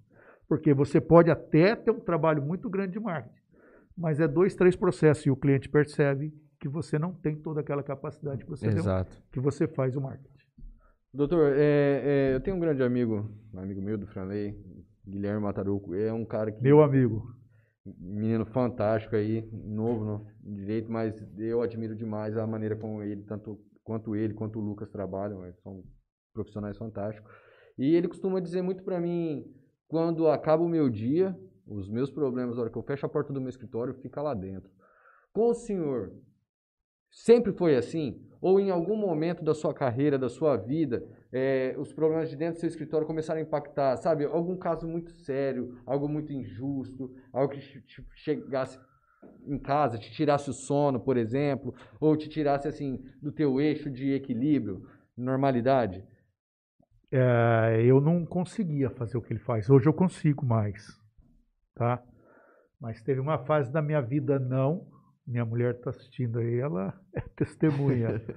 e eu comentava algumas coisas, não atribuo nome, mas comento o fato e você fica martelando aquilo, tá?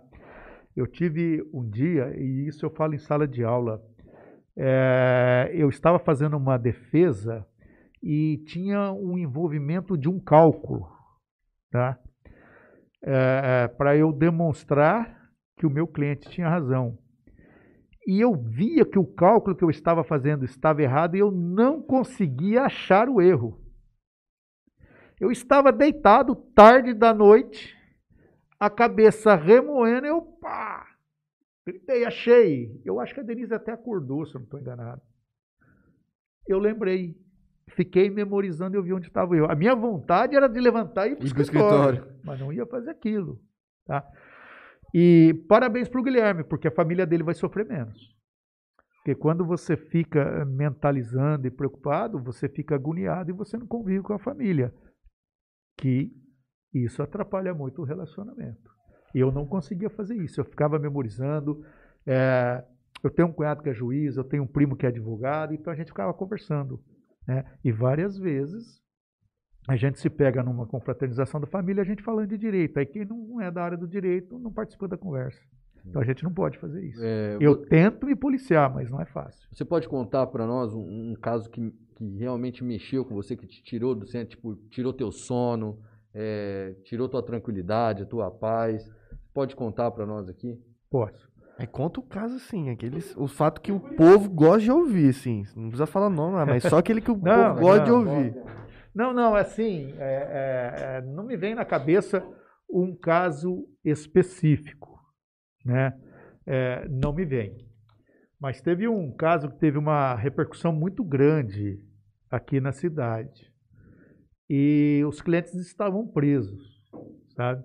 Então, é, é, várias pessoas presas, né? advogados renomados de São Paulo atuando no processo, é, com outros clientes, não clientes em comum, Polícia Federal que prendeu. por aí. E eu tive a possibilidade de decretar da prisão, todo mundo fez pedido de revogação da preventiva ou da liberdade provisória. e foi negado de todo mundo. E eu li a defesa, perdão, a decisão da juíza, refleti e fiz uma petição de uma lauda, pedindo reconsideração por que, que eu achava e eu consegui. Conseguiu. Eu botei os três clientes meus na rua. E foi legal porque eu tive o reconhecimento de pessoas que trabalhavam dentro da justiça, alunos que eram estagiários e de juízes que não trabalhavam na justiça, mas que ficaram sabendo, não sei como, né? E vieram me dar os parabéns e comentaram, né? Pô, né, você foi objetivo, sucinto e pegou o cerne da questão. Então, isso é, é, te deixa feliz. Isso te dá uma satisfação pessoal muito grande. Eu estava no começo da carreira, só para você ver que, às vezes, financeiramente, de assistência judiciária. Eu fiz uma defesa por um cidadão, ele foi condenado em Jales e eu recorri. E eu consegui absolver ele no tribunal. É, em dois parágrafos né, do voto do relator, ele teceu elogio ao advogado. Eu tenho guardado isso até hoje por orientação do doutor Laurindo. Eu vi aquilo, não me contentava de alegria. Uhum. Financeiramente, Nem na, dinheiro é, mas Profissionalmente. pessoalmente, profissionalmente, não- você não dorme à noite. Pessoa que não te conhece, mas que leu o teu trabalho e reconheceu como é, sendo um bom trabalho. E isso é importante. Isso te dá confiança para que você continue fazendo. É, posso falar outro? Claro. Claro. Eu tive um caso bastante interessante, eu não sei se vocês sabem, mas Dracena, é, Dracena ou Andradina? Eu acho que é Dracena. É, é- tem a maior vara das execuções criminais da, da, da, da América do Sul. Porque Caramba. é, a maioria do- do- dos presídios estão São lá. concentrados ali na região, né, entre Presidente Prudente, Araçatuba e esta regi é, região de Dracena. Eu acho que era Dracena. A gente entrava no fórum, os processos estavam empilhados no corredor. No corredor. E foi quando era um debate muito grande se os crimes hediondos podia haver progressão de pena. E não tinha nenhuma jurisprudência nesse sentido ainda. E eu fiz um trabalho e consegui que o juiz acolhesse essa pretensão de conceder ao meu cliente de um crime hediondo a progressão de pena ele pôde sair do fechado para o semiaberto e dali um pouco para o aberto. E foi muito legal porque a família que me contratou, além de ser amiga da minha família, né, e aqui vai uma dica para todos os estudantes e os iniciantes na carreira de direito, nunca comente com a família quem são os envolvidos. Você pode até comentar o caso, mas seja ético, nem a sua família deve saber Uhum. por que, que as pessoas te procuram. Isso é, é da porta do meu escritório para dentro. Quem faz estágio, quem trabalha lá, é a primeira coisa que eu falo. O que houve aqui morre aqui Morre no aqui. escritório. E essa família era amiga, é amiga de uma, de uma advogada conceituadíssima, que era de Jales, excelente. E quando ela contou o caso né, para essa advogada, ela me ligou de São Paulo para me dar os parabéns. Te agradecer. para me dar os dá porque parabéns. foi indicação dela e para me dar os parabéns o êxito que a gente tinha obtido. Mas foi o quê? Trabalho, pesquisa, estudei, busquei, tá? Então é isso que é importante o advogado. Por isso que eu falo para vocês que infelizmente hoje o aluno quer tudo na mão e ele não pode ter na mão, ele precisa saber procurar, porque ele vai precisar estudar e ele vai precisar saber aonde buscar. E aí ele consegue ter isso na profissão. Vou voltar aqui no, face, no YouTube de novo. Ah, Wesley Rodrigues manda um boa noite. Opa. Ana Oliveira. Em um país onde Bolsonaro é presidente, já fica aí o que- a reflexão. Gustavo Balbino. A família Matsunaga contratou um grande advogado para atuar em conjunto com a acusação. Várias cifras de dinheiro. É, porque pode ter assistente de acusação. É. E aí é aquilo que eu falei. Você tendo condições, você tem condições tem. de produzir mais Mais provas, você provas. tendo condições financeiras. O Wilton Marques, Ô, nosso vereador, mandou: o Brasil con- conquistou uma Constituição Federal através de um intenso processo de luta ou mais evidente a nós hoje pelo lento processo de conscientização a respeito deles. O André de Araújo Conceição manda, muito bom papo hoje, rapaziada. Grande Guilherme Sonsini. Oh, obrigado. Mandar um, um abraço especial aqui para Ana Oliveira, uma grande amiga minha de Botuporanga, que está de lá nos assistindo, aqui nos prestigiando. Um abraço, um beijo para você. Muito obrigado aí por estar conosco até agora. A gente falando muito de, de aluno, né? Vamos falar um pouco da, da, do curso daqui, que você é Vamos. coordenador, como é que foi para você chegar até esse cargo de coordenador, como é que foi o processo para a entrada do curso aqui na cidade, que você, talvez você tenha participado de algum, em algum momento disso, É. ou sabe como, né? Eu, eu participei um pouco. Primeiro, parabenizar a família Solera, a Rosângela, o Silvio, eh, todos os coordenadores lá, os alunos do curso e os professores. Eu não seria o coordenador, tá? Eu estava no projeto inicial como professor, sempre gostei da aula, né? Eu- foi outra coisa que me picou também, eu acho que por a minha família, a grande maioria ser de professor. A primeira vez que eu fui dar aula na faculdade, eu me apaixonei. O lado bom de dar aula é porque quando a gente está entre advogados, entre os operadores do direito ali, juiz, promotor, a gente reclama muito da vida. Quando você está na faculdade, o aluno tem projeto. E ele só vem falar, nossa, eu quero fazer isso, eu vou fazer aquilo, eu vou formar. E isso te Te motiva. motiva muito. E é muito gratificante quando você está do outro, nu- numa ação e do lado contrário tem um ex-aluno e você vê o potencial dele. Não que você o fez daquele jeito, mas Sim. você contribuiu com alguma coisa para que ele seja um bom profissional. E no curso de Direito foi desta, desta forma. Nós, eu participei de uma reunião que veio uma visita aqui, primeiro do, do, da Ordem, uma representante da Ordem dos Advogados do Brasil, de São Paulo, subseção, seção de São Paulo. E depois eu fui convidado nesse interim para assumir a coordenação, né? Eu não queria, mas eu, assim como com seu pai, sua mãe, eu tenho uma amizade muito grande com os pais ali também, eh, com o Júnior Soler e a Cristina Soler, né? E eu não tive como falar não, não era a minha intenção. Então eu falei, bom, é, uma coisa só, eu vou pôr meu nome aqui, mas eu quero uma contrapartida de vocês. Qual é? Que o curso seja de qualidade. Nós precisamos fazer um curso de qualidade, porque senão a gente é mais um no mercado. Uhum. Vamos fazer um curso de qualidade. Beleza, eu assumi a coordenação tipo numa quinta ou numa sexta-feira, na segunda eu tinha que ir em Brasília, na Ordem dos Advogados do Brasil, fazer a sustentação por que, que o curso teria que existir em Jales. E uma das coisas que eu mais bati foi na, na qualidade. Porque lá dentro da ordem, na seccional, né, na federal, também tem ciúmes. É, nós de São Paulo, paulista, todo mundo tem um pouco de ciúmes. E eles começaram a bater pesado, e eu comecei a bater na qualidade do curso, no compromisso que a família Soler tinha feito de manter um, um curso de qualidade, e agradeço a Cristina e o Júnior por isso. E o importante foi isso, a gente conseguiu demonstrar isso para eles.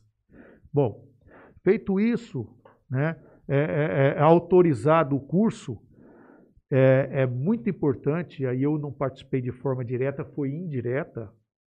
O MEC esteve aí e recomendou o curso com nota 4. Caramba. Nota 4. Quase 5. Quase 5. E um dos elogios muito grande era o corpo docente, biblioteca, bibliotecário, tá? direção. Então, é, é- isso para nós foi importante. Quer dizer, é você iniciando um projeto que está dando certo. E eh, na formação, né, na, na contratação dos professores, nós precisamos adequar duas coisas. Que uma coisa não, não quer dizer a outra. Nós precisamos de professor capacitados, mas com titulação. Porque não quer dizer que o professor é mestre, é doutor, ele é melhor que o especialista. Mas como nós vamos ser submetidos a um reconhecimento, nós precisamos ter isso. E começamos a buscar pessoas comprometidas. E conseguimos. O curso é de qualidade, eu afirmo isso.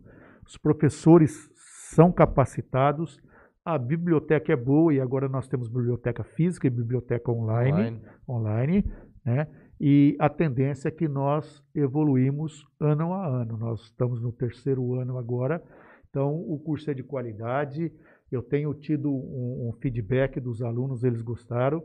Para que vocês tenham uma ideia, o Wilton Marx, o Parini e o Especiato são nossos alunos. O Especiato, quando ele veio aqui conversar é. com a gente, ele, ó, oito e meia eu preciso ir embora, que eu tenho é. uma aula lá. No... E eu só vou te dar um exemplo. Eu, eu encontro o Parini, voltando até o que eu falei sobre o Guilherme estagiário. Eu encontro o Parini numa segunda-feira de carnaval. Ô Parini, como é que tá? Tal? Ô, vem cá que eu quero te falar um negócio. Falei, o que? Parabéns. Falei, por quê? O curso está ótimo. É raro a gente saber que numa sexta-feira de carnaval tem faculdade tendo aula e nós tínhamos aula de qualidade. Pô, eu fiquei muito feliz. Quantos alunos feliz. tem hoje lá matriculado? Quase no curso de direito é. passa de 300. Não, quase 300. Quase 300. Nós é, temos são bastante. números consideráveis. É. é. E, e aí, outra coisa que eu queria falar do curso, né, é o que nós buscamos. Nós buscamos um curso mais moderno não voltando só para o litígio, para outros meios alternativos também. E a intenção lá, eu sempre falo isso, não é formar advogado, é formar operador do direito. Que ele tenha conhecimento para ele poder atuar em qualquer, qualquer área. área do direito.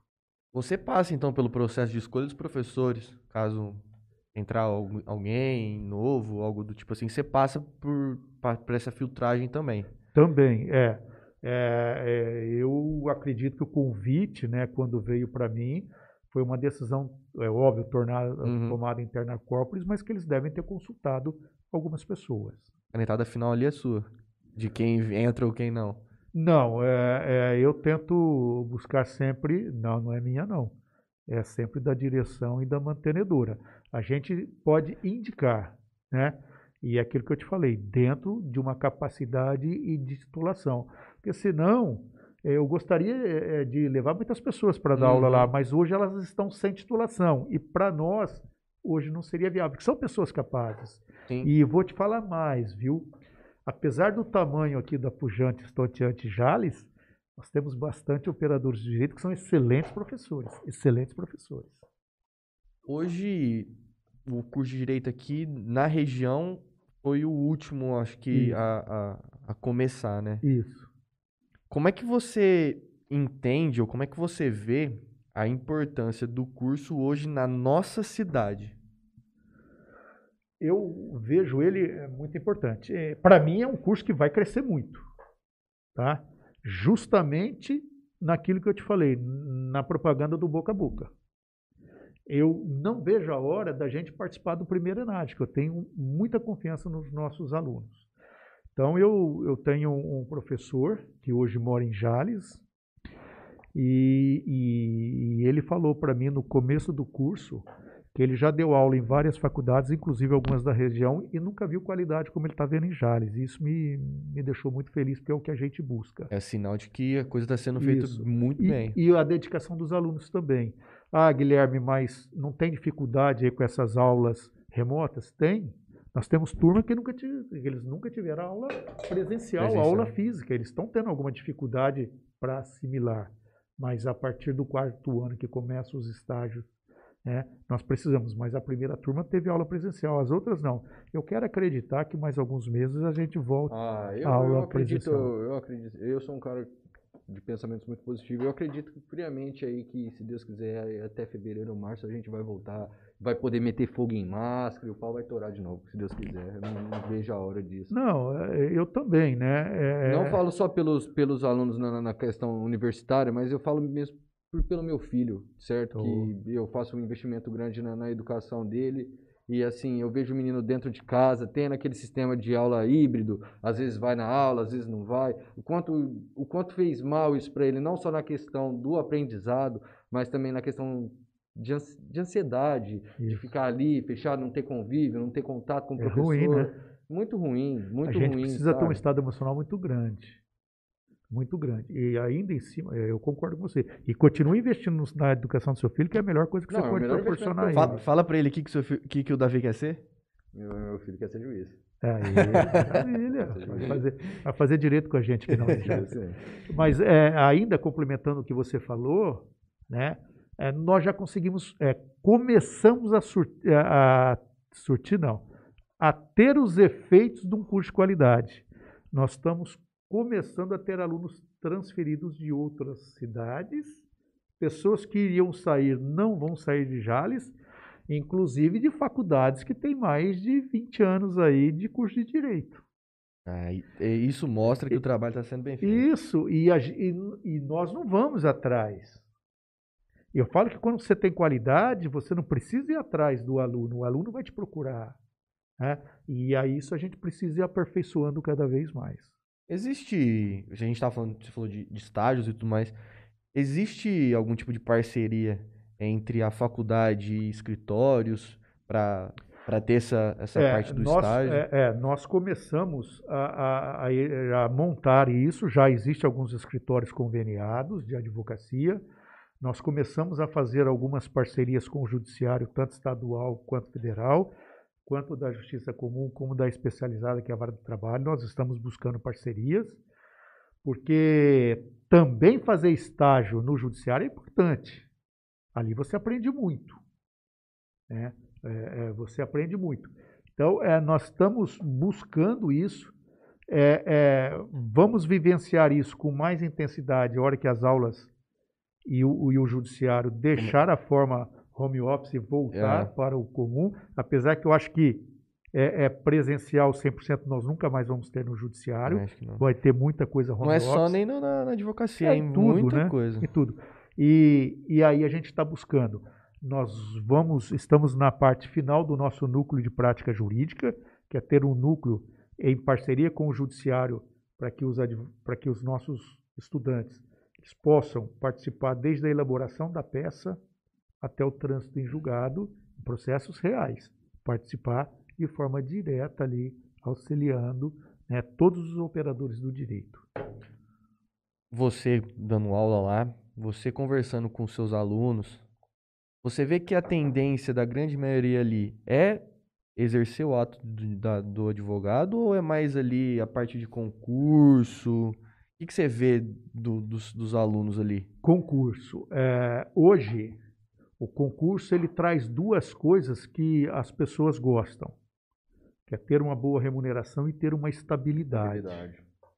E precisa haver concurso. Viu? Eles querem acabar com os concursados, mas se você acompanhar a CPI aí, um do, uma das pessoas que prestou depoimento só foi lá porque ele é concursado, senão jamais iria. Né? Na, na, na CPI aí do, né? uh, da, do COVID. do COVID. E hoje isso traz uma estabilidade muito grande para a pessoa, então a maioria busca isso. Mas muitas vezes essas pessoas, quando elas passam a estagiar em outros locais, elas começam a ver de forma diferente. E elas passam a gostar mais, que é o que eu te falo. Se você quer fazer concurso, não faça estágio no escritório de advocacia, porque a advocacia é apaixonante. É apaixonante. É, são, deve ser dois lados bem diferentes. Né, Bastante. Né, uma coisa que é interessante que as pessoas não entendem é, é a atuação de alguns atores é, do judiciário, que às vezes incomoda a gente, como por exemplo um juiz, um delegado, um, o cara está fazendo a função dele. Nós precisamos compreender isso também. Né? É. Não, é, muitas vezes não é uma função grat, agradável, gratificante não, agradável, mas é a função dele. E às vezes é com o advogado também. Né? Eu participei de um processo e que a pessoa ficou um período sem me cumprimentar. Eu sou apenas um operador do direito, assim como é o juiz, assim como é o promotor e assim como é o delegado. As pessoas precisam compreender. É seu trabalho, né? É, é a mesma é, coisa. Não é uma coisa que depende só do senhor. É, é, é. Às vezes é. o senhor tem a melhor conduta para defender, é. o, no caso do seu cliente. É, vamos imaginar. que depende vamos, só do seu trabalho. É, vamos imaginar que eu seja um candidato a prefeito de Jales. E aí vocês trazem um cidadão aqui que fala assim: ah, eu acho que o Guilherme não, não, é, não seria um bom prefeito. Eu, eu, eu vou me indispor com vocês? Não é Opinião. isso. É. As pessoas têm uma visão, muitas vezes, do operador do direito de forma equivocada. Não é você que dirige o carro sozinho. Não. Ó, o, o, só lendo mais alguns comentários do pessoal aqui. É, grande amigo Leandro Carabieri. Opa, grande amigo. Joguei bola com ele lá no Nipo. Um cara querido pra Ele caramba. é bom de bola? Ou só Rapaz, conversador? Ele é, ele é bom. Vai aí que eu vou mijar de novo. Ele é bom de. da martelada. Brincadeira, Leandro. Brincadeira. Grande, grande amigo, jogador nosso. É, estou chegando agora. Queria mandar um grande abraço ao meu querido Guilherme. Um beijão meu e da Fabiana. Obrigado. É, Adriana Campos manda aqui. Sem dúvidas, o curso de Direito da Unijales é de qualidade, com um corpo docente especial. Parabéns, doutor Guilherme, pela co- coordenação. Adriana Campos, inclusive, é professora doutora. E ela é professora nossa, ela é excelente professora. Maravilhoso. Secretária Municipal da Educação. Ah, Adriana? É. Legal. É, o Leandro manda uma pergunta aqui para o senhor. É, Guilherme, advogar é uma arte, mas existem muitos advogados que aprontam arte na advocacia? Existe. Infelizmente. Infelizmente. E às vezes de forma consciente, às vezes de forma inconsciente. Acho que aquilo é certo e não é. Tá? É porque a advocacia é uma arte mesmo. Você precisa se dedicar, você se reinventa, você precisa convencer quem vai julgar de que o seu cliente tem razão, tem direito. Né? Então não ganha quem tem o direito, ganha quem convence o juiz, quem convence o julgador. E, e, infelizmente, e eu tenho que reconhecer isso, e dói no meu coração, nós temos operadores do direito em todas as áreas, inclusive na advocacia, e vou falar pela advocacia, tem pessoas que né, é, é, faz dessa arte algo errado. Né? É, faz a arte, não a arte cultural, a arte bela, a arte de arteiro mesmo, De né? ludibriano. É, de ludibriar, de se aproveitar da idoneidade ou da inocência, idoneidade não, da, da confiança ou da inocência do cliente. Isso é a pior coisa que pode acontecer. Como é que. Como é que você enxerga o curso de direito daqui 20 anos? Vendo que um bom trabalho já começou a ser feito. Bastante diferente, tá? Eu espero, Franley, que daqui 20 anos eu não preciso dar aula de direito, no curso de direito, mas é algo apaixonante. Eu vejo um curso aqui em Jales bastante estruturado, com qualidade, né? E com técnicas mais modernas do que nós temos hoje, porque vai evoluir, né? Acabamos de falar da parte tecnológica que está evoluindo e isso vai interferir, inclusive, nos cursos, como nós acabamos de falar do IAD. Né? Se o MEC autorizou um curso, ele não pode preterir os demais.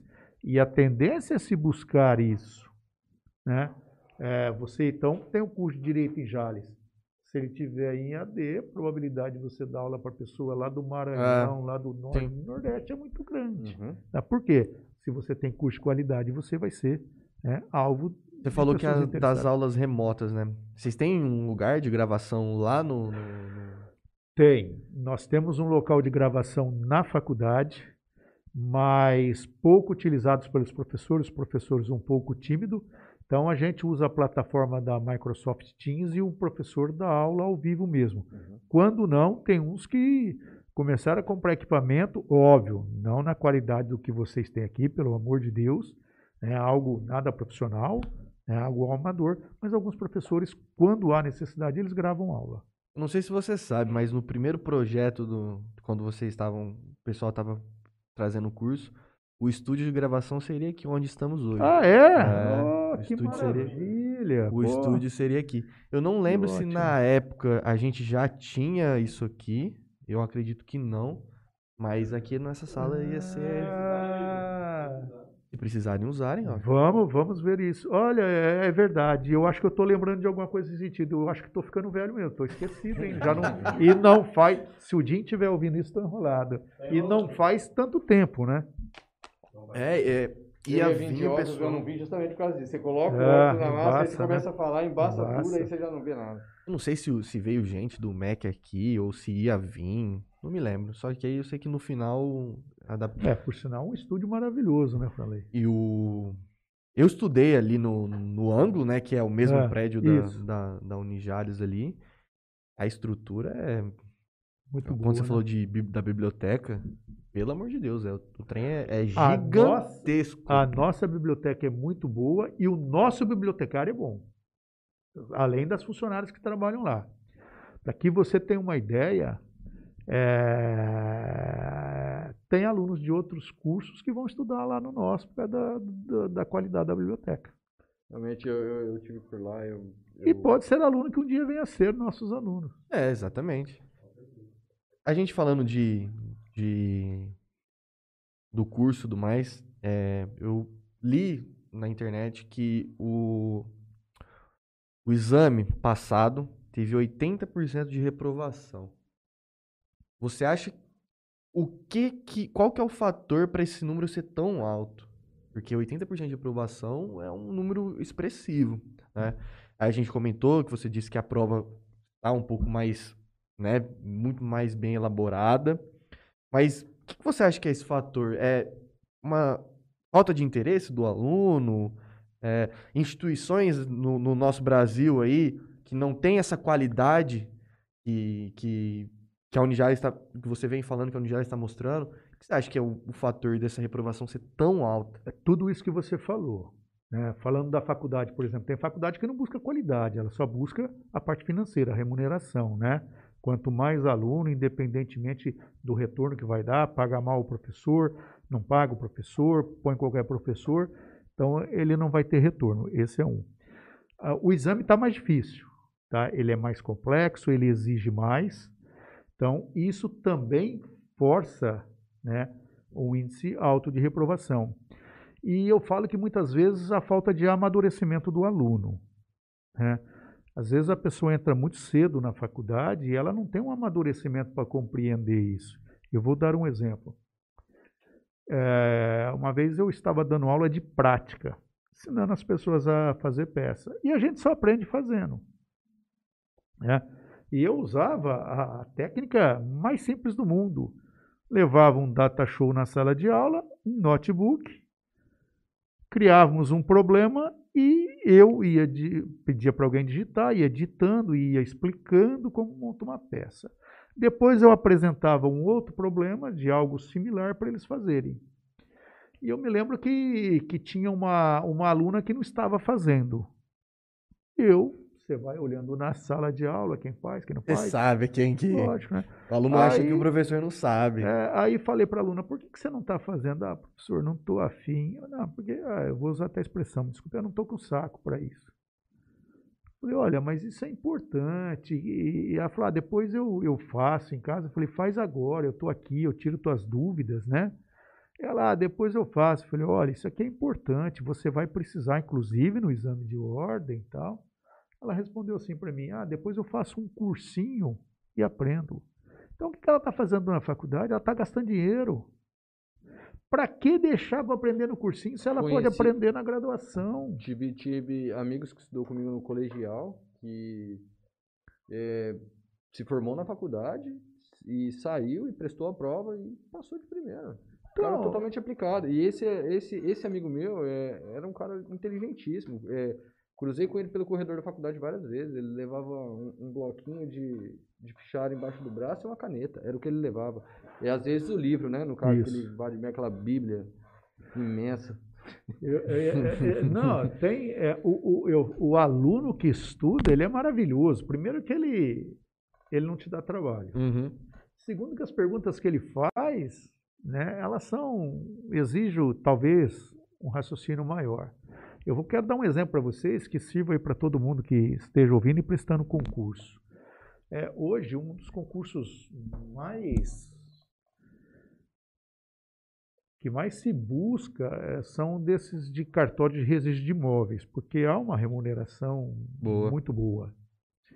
E eu vou citar o nome do cidadão que foi meu aluno, ele chama Ricardo Leão.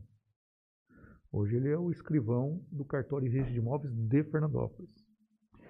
Ele era oficial de justiça e um dia ele chegou para mim e falou, professor, eu dando aula para ele, dava aula de processo civil para ele, ele falou, professor, queria falar com o senhor. Eu falei, fala, eu sempre dei muita atenção para os alunos nessa parte profissional. E aí ele falou assim, olha, é, eu queria fazer um pedido para o senhor. Pois não. Ele falou, eu vou começar a estudar para concurso e eu queria saber se eu posso fazer perguntas para o senhor de coisas que não foi visto em sala de aula. Eu falei, você fica à vontade. Eu não sei se eu vou saber, Mas se eu souber, eu vou te responder, e se eu não souber, eu Uhum. vou pesquisar e vou te responder. Então você vê um além desse cara. Ele largou, aí depois ele veio falar para mim, eu pedi exoneração, concursado. Eu falei, cara, você é louco. Não, eu vou, eu Vou tenho passar condições lá, de me bancar dois anos. Hoje ele é o diretor do, do Registro de Imóveis lá de Fernandópolis. Méritos dele. Sim. Por quê? Porque estudou. Não ficou esperando a gente falar. Estudava o que era falado em sala de aula e ia além. Né? E ele é interessante, porque eu fiquei sabendo que é ele é uma pessoa que não se vangloria de uma capacidade muito grande, intelectual, e deve estar financeiramente hoje. E ele, é, eu não sei se ele tem bolsa, se ele tem parceria, eu sei que parte dos, dos funcionários dele que fazem curso, ele banca. Quer dizer, é um cara que investe nas pessoas, é, né? É. Mas Porque- por quê? Porque ralou para chegar ali onde ele está. Sabe, ele sabe a- sabe, que Sabe? precisa. Sabe? Ó, vou- vamos ler aqui mais alguns comentários. Hilton Marx. Vai lá. Hilton Marx, mano. O curso é ótimo e o corpo docente muito bom. Perspectiva de cara que estamos em boas mãos diante da formação oferecida. Ana Oliveira. Hashtag não a reforma administrativa. A André manda aqui. Gostaria. Acho que o Alberto já perguntou isso, eu acho, não sei. Gostaria de saber se no curso de Direito da Unijales o corpo docente é formado em sua totalidade por advogados ou se tem professores com outras áreas. Tem. Tem? Nós temos juiz de direito, advogados e a professora Adriana, que é da área de educação, que ministra é, é, é, a parte de, de língua portuguesa e inter- e redação. O professor Domingos, que é da área de, de filosofia e sociologia, os dois doutores são Uhum. dessa área. Nós não temos só advogados, não. A gente comentou sobre o sobre a publicidade, né? É, acha que isso aí, um, é, essas regras que vocês têm, eu não sei a fundo é, exatamente quais são, mas você acha que vai chegar um momento onde não vai existir essas regras, que vocês vão poder, por exemplo, anunciar na televisão, vocês vão poder colocar um outdoor, alguma coisa assim, ou você acha ainda que é muito difícil isso acontecer? Não, eu não acho que é muito difícil. Eu acho que um, pode não ser a curto prazo, mas eu acho que um dia a, a profissão vai ficar liberada, como é nos Estados Unidos, a divulgação. É, na verdade, nos Estados Unidos é liberado. É, Aí eu vou mandar meu currículo lá para o senhor, para o senhor, se quiser me contratar para ensinar uma parte de publicidade para a galera lá que quer. fechado, vamos sim. que ué. quer. Podemos fazer um curso nesse sentido lá. Ah, é sério, Franley? É, uma sério. parte que. Claro, Sim. todo mundo interessa. Talvez até os professores queiram fazer, É, porque não é a nossa área. E vai ser, é, não é, e, vai ser uma coisa que vai ser liberada para vocês. Podemos então fazer um- vocês vão querer saber qual a melhor forma de se portar nesse mundo que ainda é desconhecido para vocês. Podemos fazer um curso de extensão, por que não? É ótimo. Eu, lá na FATEC, eu ministro aula eh, na parte relacionada à tecnologia do direito. Né? Então, Lei Geral de Proteção de Dados, os crimes cibernéticos, né? direito autoral. Aí você me pergunta, e você domina a parte tecnológica? Não. Não. Está aqui, foi meu aluno, sabe disso. Uma coisa agrega a outra, não tem como. Aí você fala assim, ah, mas igual já cansaram de me perguntar. Mas essa tecnologia está diminuindo a advocacia? Não. Está diminuindo o trabalho braçal, intelectual não. E abre outros campos. É, exato. E vai abrir, e vai abrir. né? O nicho está variando. Né? Nós tivemos o nicho da época da área, da área trabalhista, depois nós tivemos a previdenciária, ambiental, e agora vamos passar para a parte tecnológica. É, é, é igual a gente estava comentando. As coisas vão começar a mudar e todo, todas as áreas têm que começar a se adequar né, para essas coisas. Bom, continuando aqui. Guilherme Manuel. Guilherme é fera. Tinha que fazer uma live com o Guilherme e o professor Cristiano juntos. Os dois velhinhos. Hilton Marx. Doutor Guilherme, diante da pandemia, a vida também mudou para o operador do direito. Diante desses fatos, o que o senhor vê é, com positividade e que possa ficar, né, para facilitar o futuro para todos? É, é, o que se planejava de fazer em 5, 10 anos, nós tivemos que fazer em um ano e meio a nível de tecnologia dentro da área do direito. Né? Hoje, uma das coisas que eu valorizo muito é a possibilidade de eu fazer audiência dentro do meu escritório. Tá? Agiliza, tá? né? Muito. Eu ia muito. até te perguntar antes no início, como que Antes não era feito assim, de não existia às vezes alguns casos que eram feitos online não, ou não era muito todo... difícil. Eles estavam tentando fazer de réu preso, né? Aí começou-se esse problema, o advogado ele tem que ter direito acesso ao advogado. Né? Ah, então como é que faz isso hoje? É, é, é perguntado a necessidade de conversar ou não com o cliente antes da audiência, se for, eles deixam o advogado linkado com, com, o, com, com o preso, né, com o cliente, e ele conversa. É, eu tive casos que, ao invés de for linkado, foi por telefone, ligou-se no presídio, o, o, cliente ficou numa linha do telefone, mas o advogado ele desconfia de tudo, né? Então ele acha que ele pode estar grampeado, que ele pode existir outras pessoas linkadas para ouvir o diálogo entre ele, que é direito constitucional do advogado.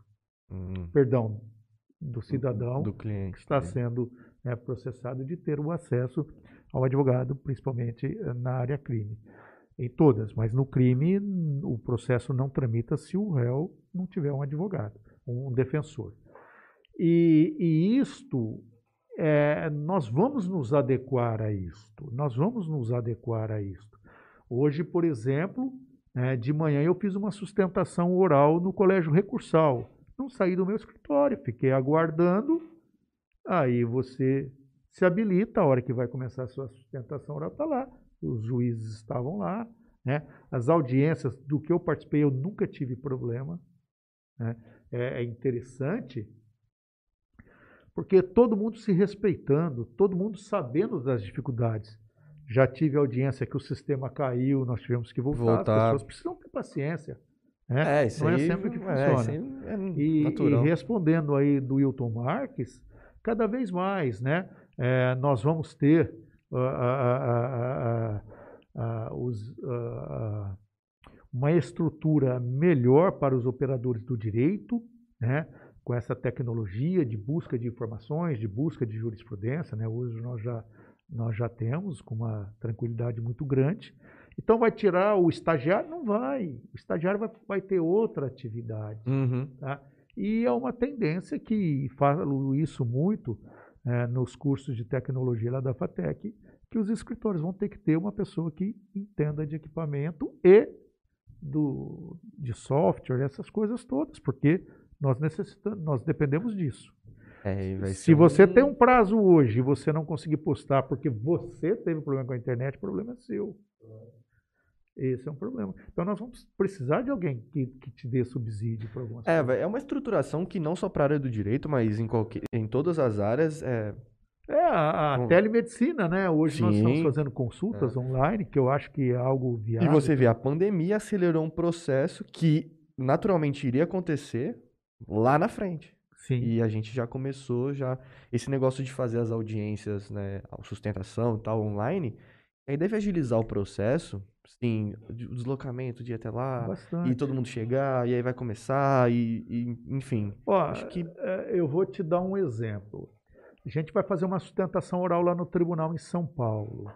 Você perde de um, um dia, certeza. Certeza. De, até dois, dependendo, três. Atrasos, né? Enfim. É, e eu já tive a infelicidade de chegar lá e a quantidade de pessoas fazendo sustentação oral era grande e eu não pude fazer sustentação oral naquele dia. Pediram vista do processo antes.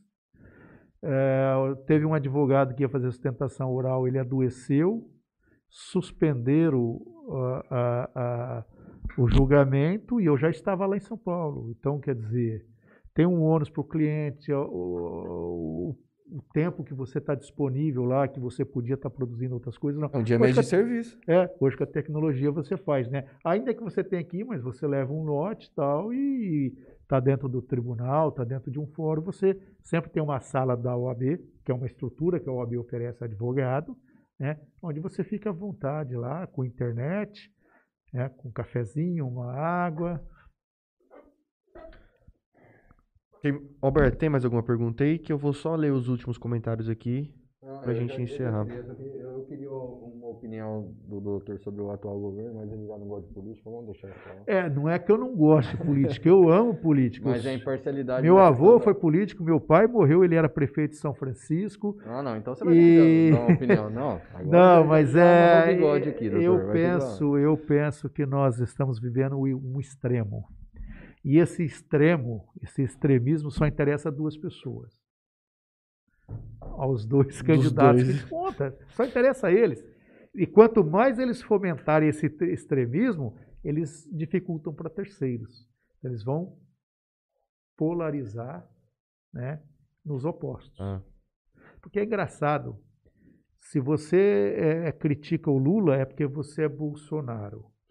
Se você critica o Você Bolsonaro. não tem direito a ter uma você opinião não, neutra. Você não tem. Exato. É, ou você é um ou é outro pra sociedade. É isso. É, não tem muito. e outro dia eu vi uma postagem muito interessante e até compartilhei ela, coisa que eu não faço muito de política, que dizia o seguinte: além do Bolsonaro e do Lula, existe ser pensante, quer dizer, a gente tem capacidade de raciocinar e Exato, ver que pode ter uma exato, terceira via. exato. Tá? Então eu não estou dizendo que eu sou Lula e não estou dizendo que eu sou Bolsonaro e que eu não sou o terceiro, mas que todos nós temos essa possibilidade.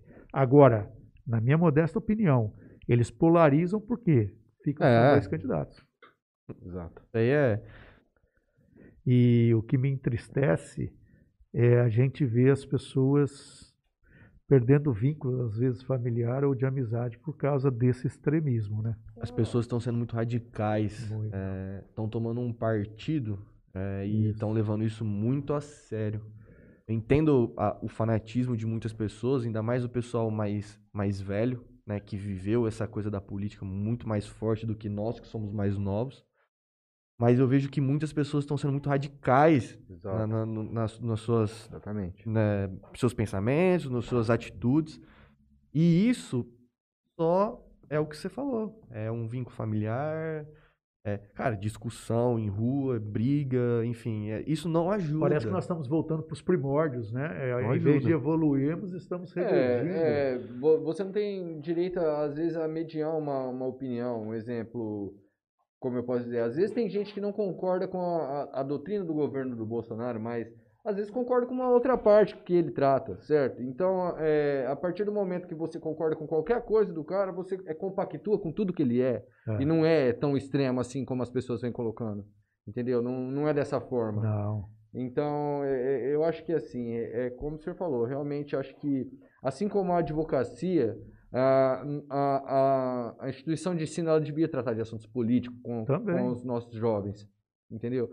É, Nós crescemos muito mal instruídos. Muito. Chega na hora de, de votar, de Muito lá cedo, apertar, às vezes. 16 anos, você sabe o que com 16 anos, não ser empinar a bicicleta e jogar bola? Entendeu? Então, tipo, a gente chega muito mal instruído para o momento. Então, eu acredito que ah, nós passamos por- pelo que passamos também por falta de instrução, É. por falta de, de- de se informar do que, do E- que na verdade precisamos. E é bastante interessante porque o Código Civil ele traz que a pessoa de 16 aos 18 anos ele é relativamente incapaz. Então ele não pode praticar todos os atos da vida civil. E ele pode votar para presidente da República, é engraçado. Né? É meio contraditório. É, eu penso, eu penso que essa lei que é, é facultativo, mas ele pode. É. Para mim, isso aí foi na expectativa de que essas pessoas seriam fáceis de conseguir os votos delas, né? É, mas é, é co- como vamos dizer, é questão de, de- na questão, acho que muda de, de país para porque um exemplo, é, tem pessoas no- nos Estados Unidos, o adolescente de 16 anos dirige um carro, entendeu? Sim. O cara vai lá, tira uma carteira de motorista, o cara já, já responde pelos seus atos. Sim. Então, assim, é, é realmente o que você falou, às vezes com 16 anos você vota, mas aí você Para trafica, mata e vai ficar bem, não vai responder isso como um crime de responsabilidade, entendeu? Então é, é complicado. O Brasil, É um, é um o tema... Brasil perto de, de, de outros países aí é uma criança, né? A Ah. gente ainda está crescendo, Bastante. É, a gente precisa evoluir muito na parte cultural, né? Muito, precisa. muito, sem dúvida, sem dúvida. O Matheus manda aqui. Manda um kkk, o Juninho é foda. O melhor publicitário do Brasil. Mateuzinho, tô tentando uma boga na faculdade, hein? André manda, eu também vou mandar meu currículo. Termino meu doutorado este ano. Aí o. Matheus ainda manda, doutor, muito obrigado pela visita. Gostei muito do, do, do conteúdo apresentado pelo senhor. Também gostei muito da condução feita pelo Franley Alberto. Muito obrigado, Matheus. Obrigado, Matheus. Agora o Balbino vem. Olha como ele vem, Balbino. Falando que vai dar um carrinho no senhor. Vou dar um carrinho, como diz o Matheus. Qual a, posi a posição do Dr. Gui? Dr. Gui sobre a condução da OAB Federal e sua atuação político-partidária. É, essa eu posso me manifestar, tá? Porque estou vivendo a advocacia, sou advogado. É, é, na minha concepção, esse presidente não me representa. Ele não me representa. É, primeiro que ele foi eleito de forma indireta, eu sou contra isso. Né?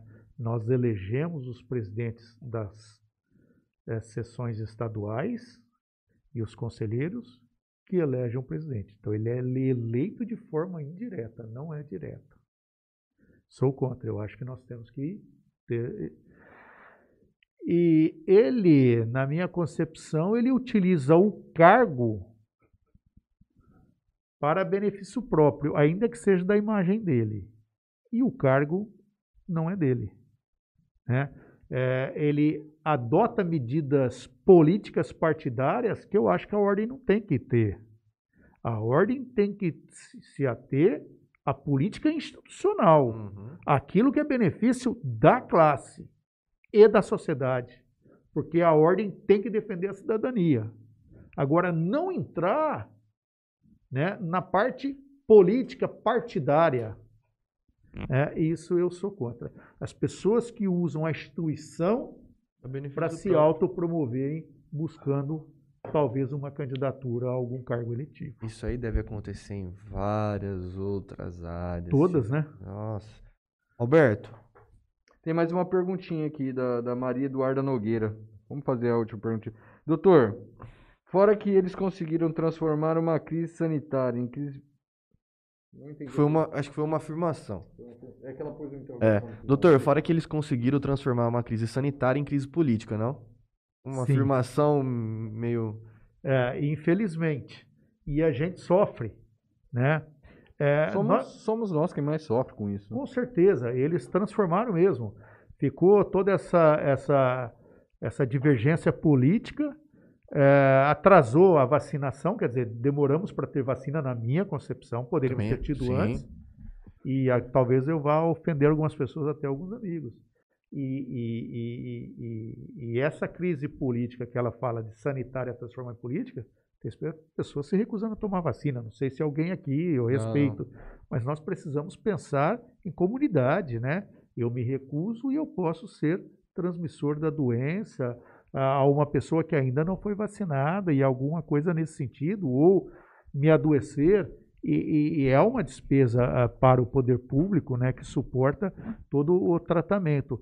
Então, é, eu concordo com ela sim, eles transformaram, lamentavelmente, uma questão é, é, de, de, de pandemia, né, de, como ela diz aí, em algo político. Eu acho que a gente, estando no estado de São Paulo, ainda a gente é muito privilegiado em relação aos outros estados.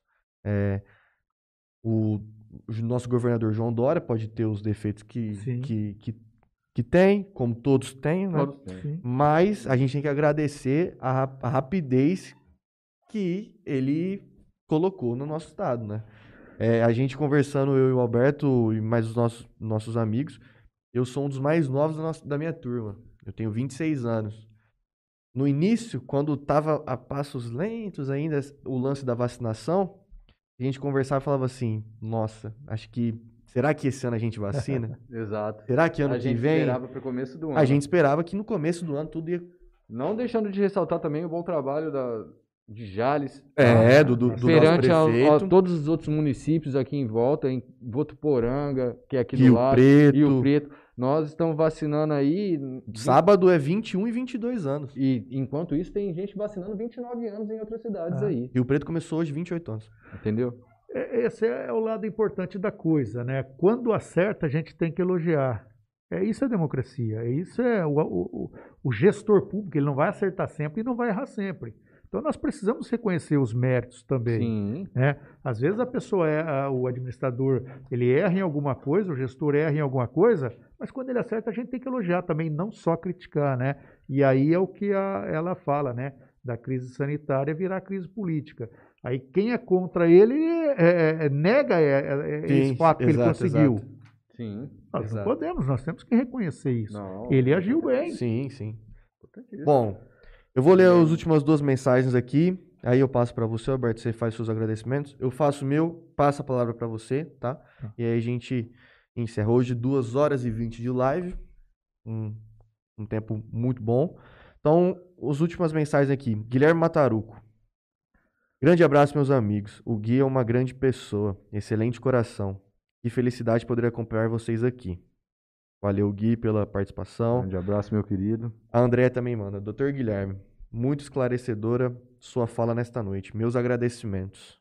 Nossos também agradecimentos por essa aula hoje que foi dada Doutor, aqui. sem dúvida, foi um prazer imenso receber o senhor aqui. Foi, assim, eu, eu não, eu não tenho palavras para dizer como foi essa importante essa noite para mim e como abriu meu campo de visão para vários outros assuntos que eu, no caso, eu não conhecia em si a advocacia, apesar de ter advogados dentro da minha casa todo dia.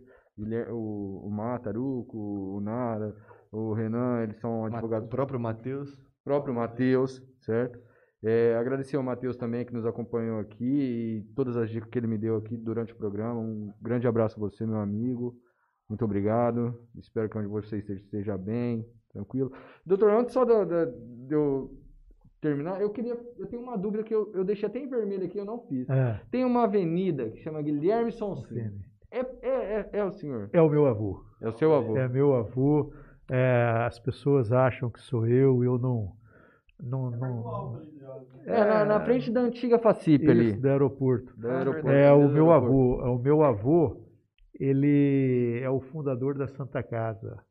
O meu avô comprou um prostíbulo, onde é a Santa Casa hoje, e fundou o Hospital São Paulo, que a minha família é muito ligada, que eles são de General Salgado, aos pais do Franley, que são seus avós. Sim.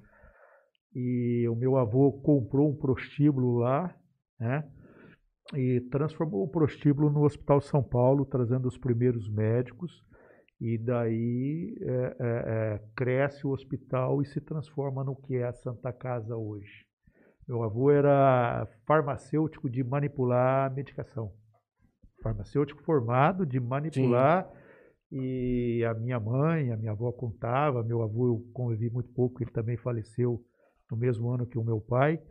Ele, ele tinha a farmácia e no fundo ele tinha dois ou três aposentos que as pessoas dormiam lá, que às vezes tomava, eh, eh, tinha picada de cobra, alguma coisa, e precisava a minha avó, que fazia às vezes de Esse enfermeira. bom coração, então, que todos aqui Isso, isso. Que enaltecem é de família, né, doutor? Parabéns, muito obrigado por hoje, viu? Obrigado. Pode fazer seus agradecimentos aí? Vamos agradecer aqui nossos queridos patrocinadores aqui, Padaria Via Pães, que hoje de manhã eu tive lá, comprei uma bandejinha de esfirra de carne, aquele pessoal tem uma mão sensacional para qualquer coisa De quinta é o dia do. Donuts? De quarta. Festival- Quarta? Quarta-feira, quarta, quinta-feira, Festival dos Donuts. Tropicale Sorvete, que faz um sorvete melhor que abraço de mãe, melhor que carinho de vó. O negócio é fantástico mesmo. Toquinho Center Car, grande amigo, parceiro e assim, excelente profissional. Tudo que se diz em quesito a carro, ele está preparado para te atender da melhor forma. Um grande abraço aí pro Toquinho. Meu amigo Franley aqui, muito obrigado a todos que nos acompanharam até agora. Grande abraço a todos vocês. Muito obrigado mesmo. Alberto, obrigado por você ter me acompanhado hoje aqui. Obrigado mesmo. Agradeço a oportunidade. Doutor, mais uma vez, muito obrigado por você ter topado vir aqui conversar com a gente. Você que acompanha o Interior Cast aí, quase todos os episódios. É, obrigado ao Léo, obrigado a todo mundo que nos acompanhou até agora. É, quem não é inscrito no canal, por favor, se inscreva no nosso canal. É importante para a gente poder cada vez mais expandir aí é, nossa divulgação, levar entrevistas como essa, conteúdos como esse, de excelente qualidade, para mais pessoas. Quem estiver nos acompanhando pelo Facebook, também, por favor, se puder curtir a página, tá? Então, vou fazer meus últimos agradecimentos aqui e passo a palavra para você. Queria agradecer a Bebida Sabor aqui, como vocês podem ver na imagem, ó, temos aqui um, um pouco do portfólio deles. É, queria agradecer ao Parcela aí, Soluções Financeiras. Queria agradecer a Augusta Caps e também agradecer a LH Bor, compra e venda de borrachas. Doutor, fica à vontade. É, eu quero agradecer vocês, dizer que me senti muito lisonjeado por participar né, hoje aqui com vocês dessa iniciativa pioneira e muito importante para Jales. Eu já falei para vocês que vocês vão ter noção disso só com o tempo, só com o tempo. Vocês estão implantando em Jales algo novo e algo muito importante de levar, tira a minha entrevista de hoje, mas as outras pessoas, de levar conhecimento, de trocar informações, que é muito importante. Inserir a cultura dentro da casa Inserir a cultura para que nós possamos a refletir aquilo que é melhor, de podermos conviver em comunidade é, um pouco mais acessível um ao outro. E é óbvio que quem vier aqui vai trazer conhecimento técnico também, porque todo mundo vai falar é, daquilo que exerce, das suas atividades. Então eu me sinto muito feliz de estar aqui, muito agradecido. Então agradeço a você, Franley, ao Alberto, Léo, Léo, e vou agradecer o Matheus, mesmo ele ter nos dado o Matheus um falou balão. que, Matheus É, falou que fechou a boiada, amanhã balão. ele tá em Jales aqui. É, então ele deve estar feliz. A gente vai ter que marcar uma outra data com o Matheus. Vamos, vamos, eu voltarei com o maior prazer. E, e para você ver o que é, é o que eu te falo, né? É, o vocês aqui. Segunda-feira vocês trouxeram a Adriana, ela falou o que é captação. O Matheus já foi tentar captar. Matheus já foi atrás. né? Matheus foi Então, atrás. ela eh, estimulou e ele foi. Então, isso é o importante. E aí é que eu acho que está a maravilha do programa, a importância do programa para a sociedade, para a comunidade jalesense e da região. Tá? Porque eu vou voltar ao que o João Luiz falou aqui também, que quando eles começaram com antena. eh, o programa da manhã não é, é antena, Antena ligada, ligada, antena, antena ligada. ligada. Então eu, tô- eu ia falar o nome certo, fiquei com medo. Eu dava aula numa, num curso de direito aqui próximo e tinha um, um- um professor que vinha de Andradina, Ouvindo. ouvindo o FM, chegava aqui, ele sabia tudo de Jales. E ele falava, cara, eu adoraria se a minha facu- na minha cidade tivesse um programa de FM jornalístico. Quer dizer, eles começaram com algo talvez não com muita é, é, é, ênfase e que se tornou ele O falou que é tá- hoje. o que é hoje. Então vocês vão para o mesmo caminho. Eu não posso deixar aqui de agradecer a minha família, principalmente a minha esposa, a Denise. É isso? Obrigado, gente. Léozinho. Obrigado a todos. Obrigado, Léo. Fechou aí? Obrigado. a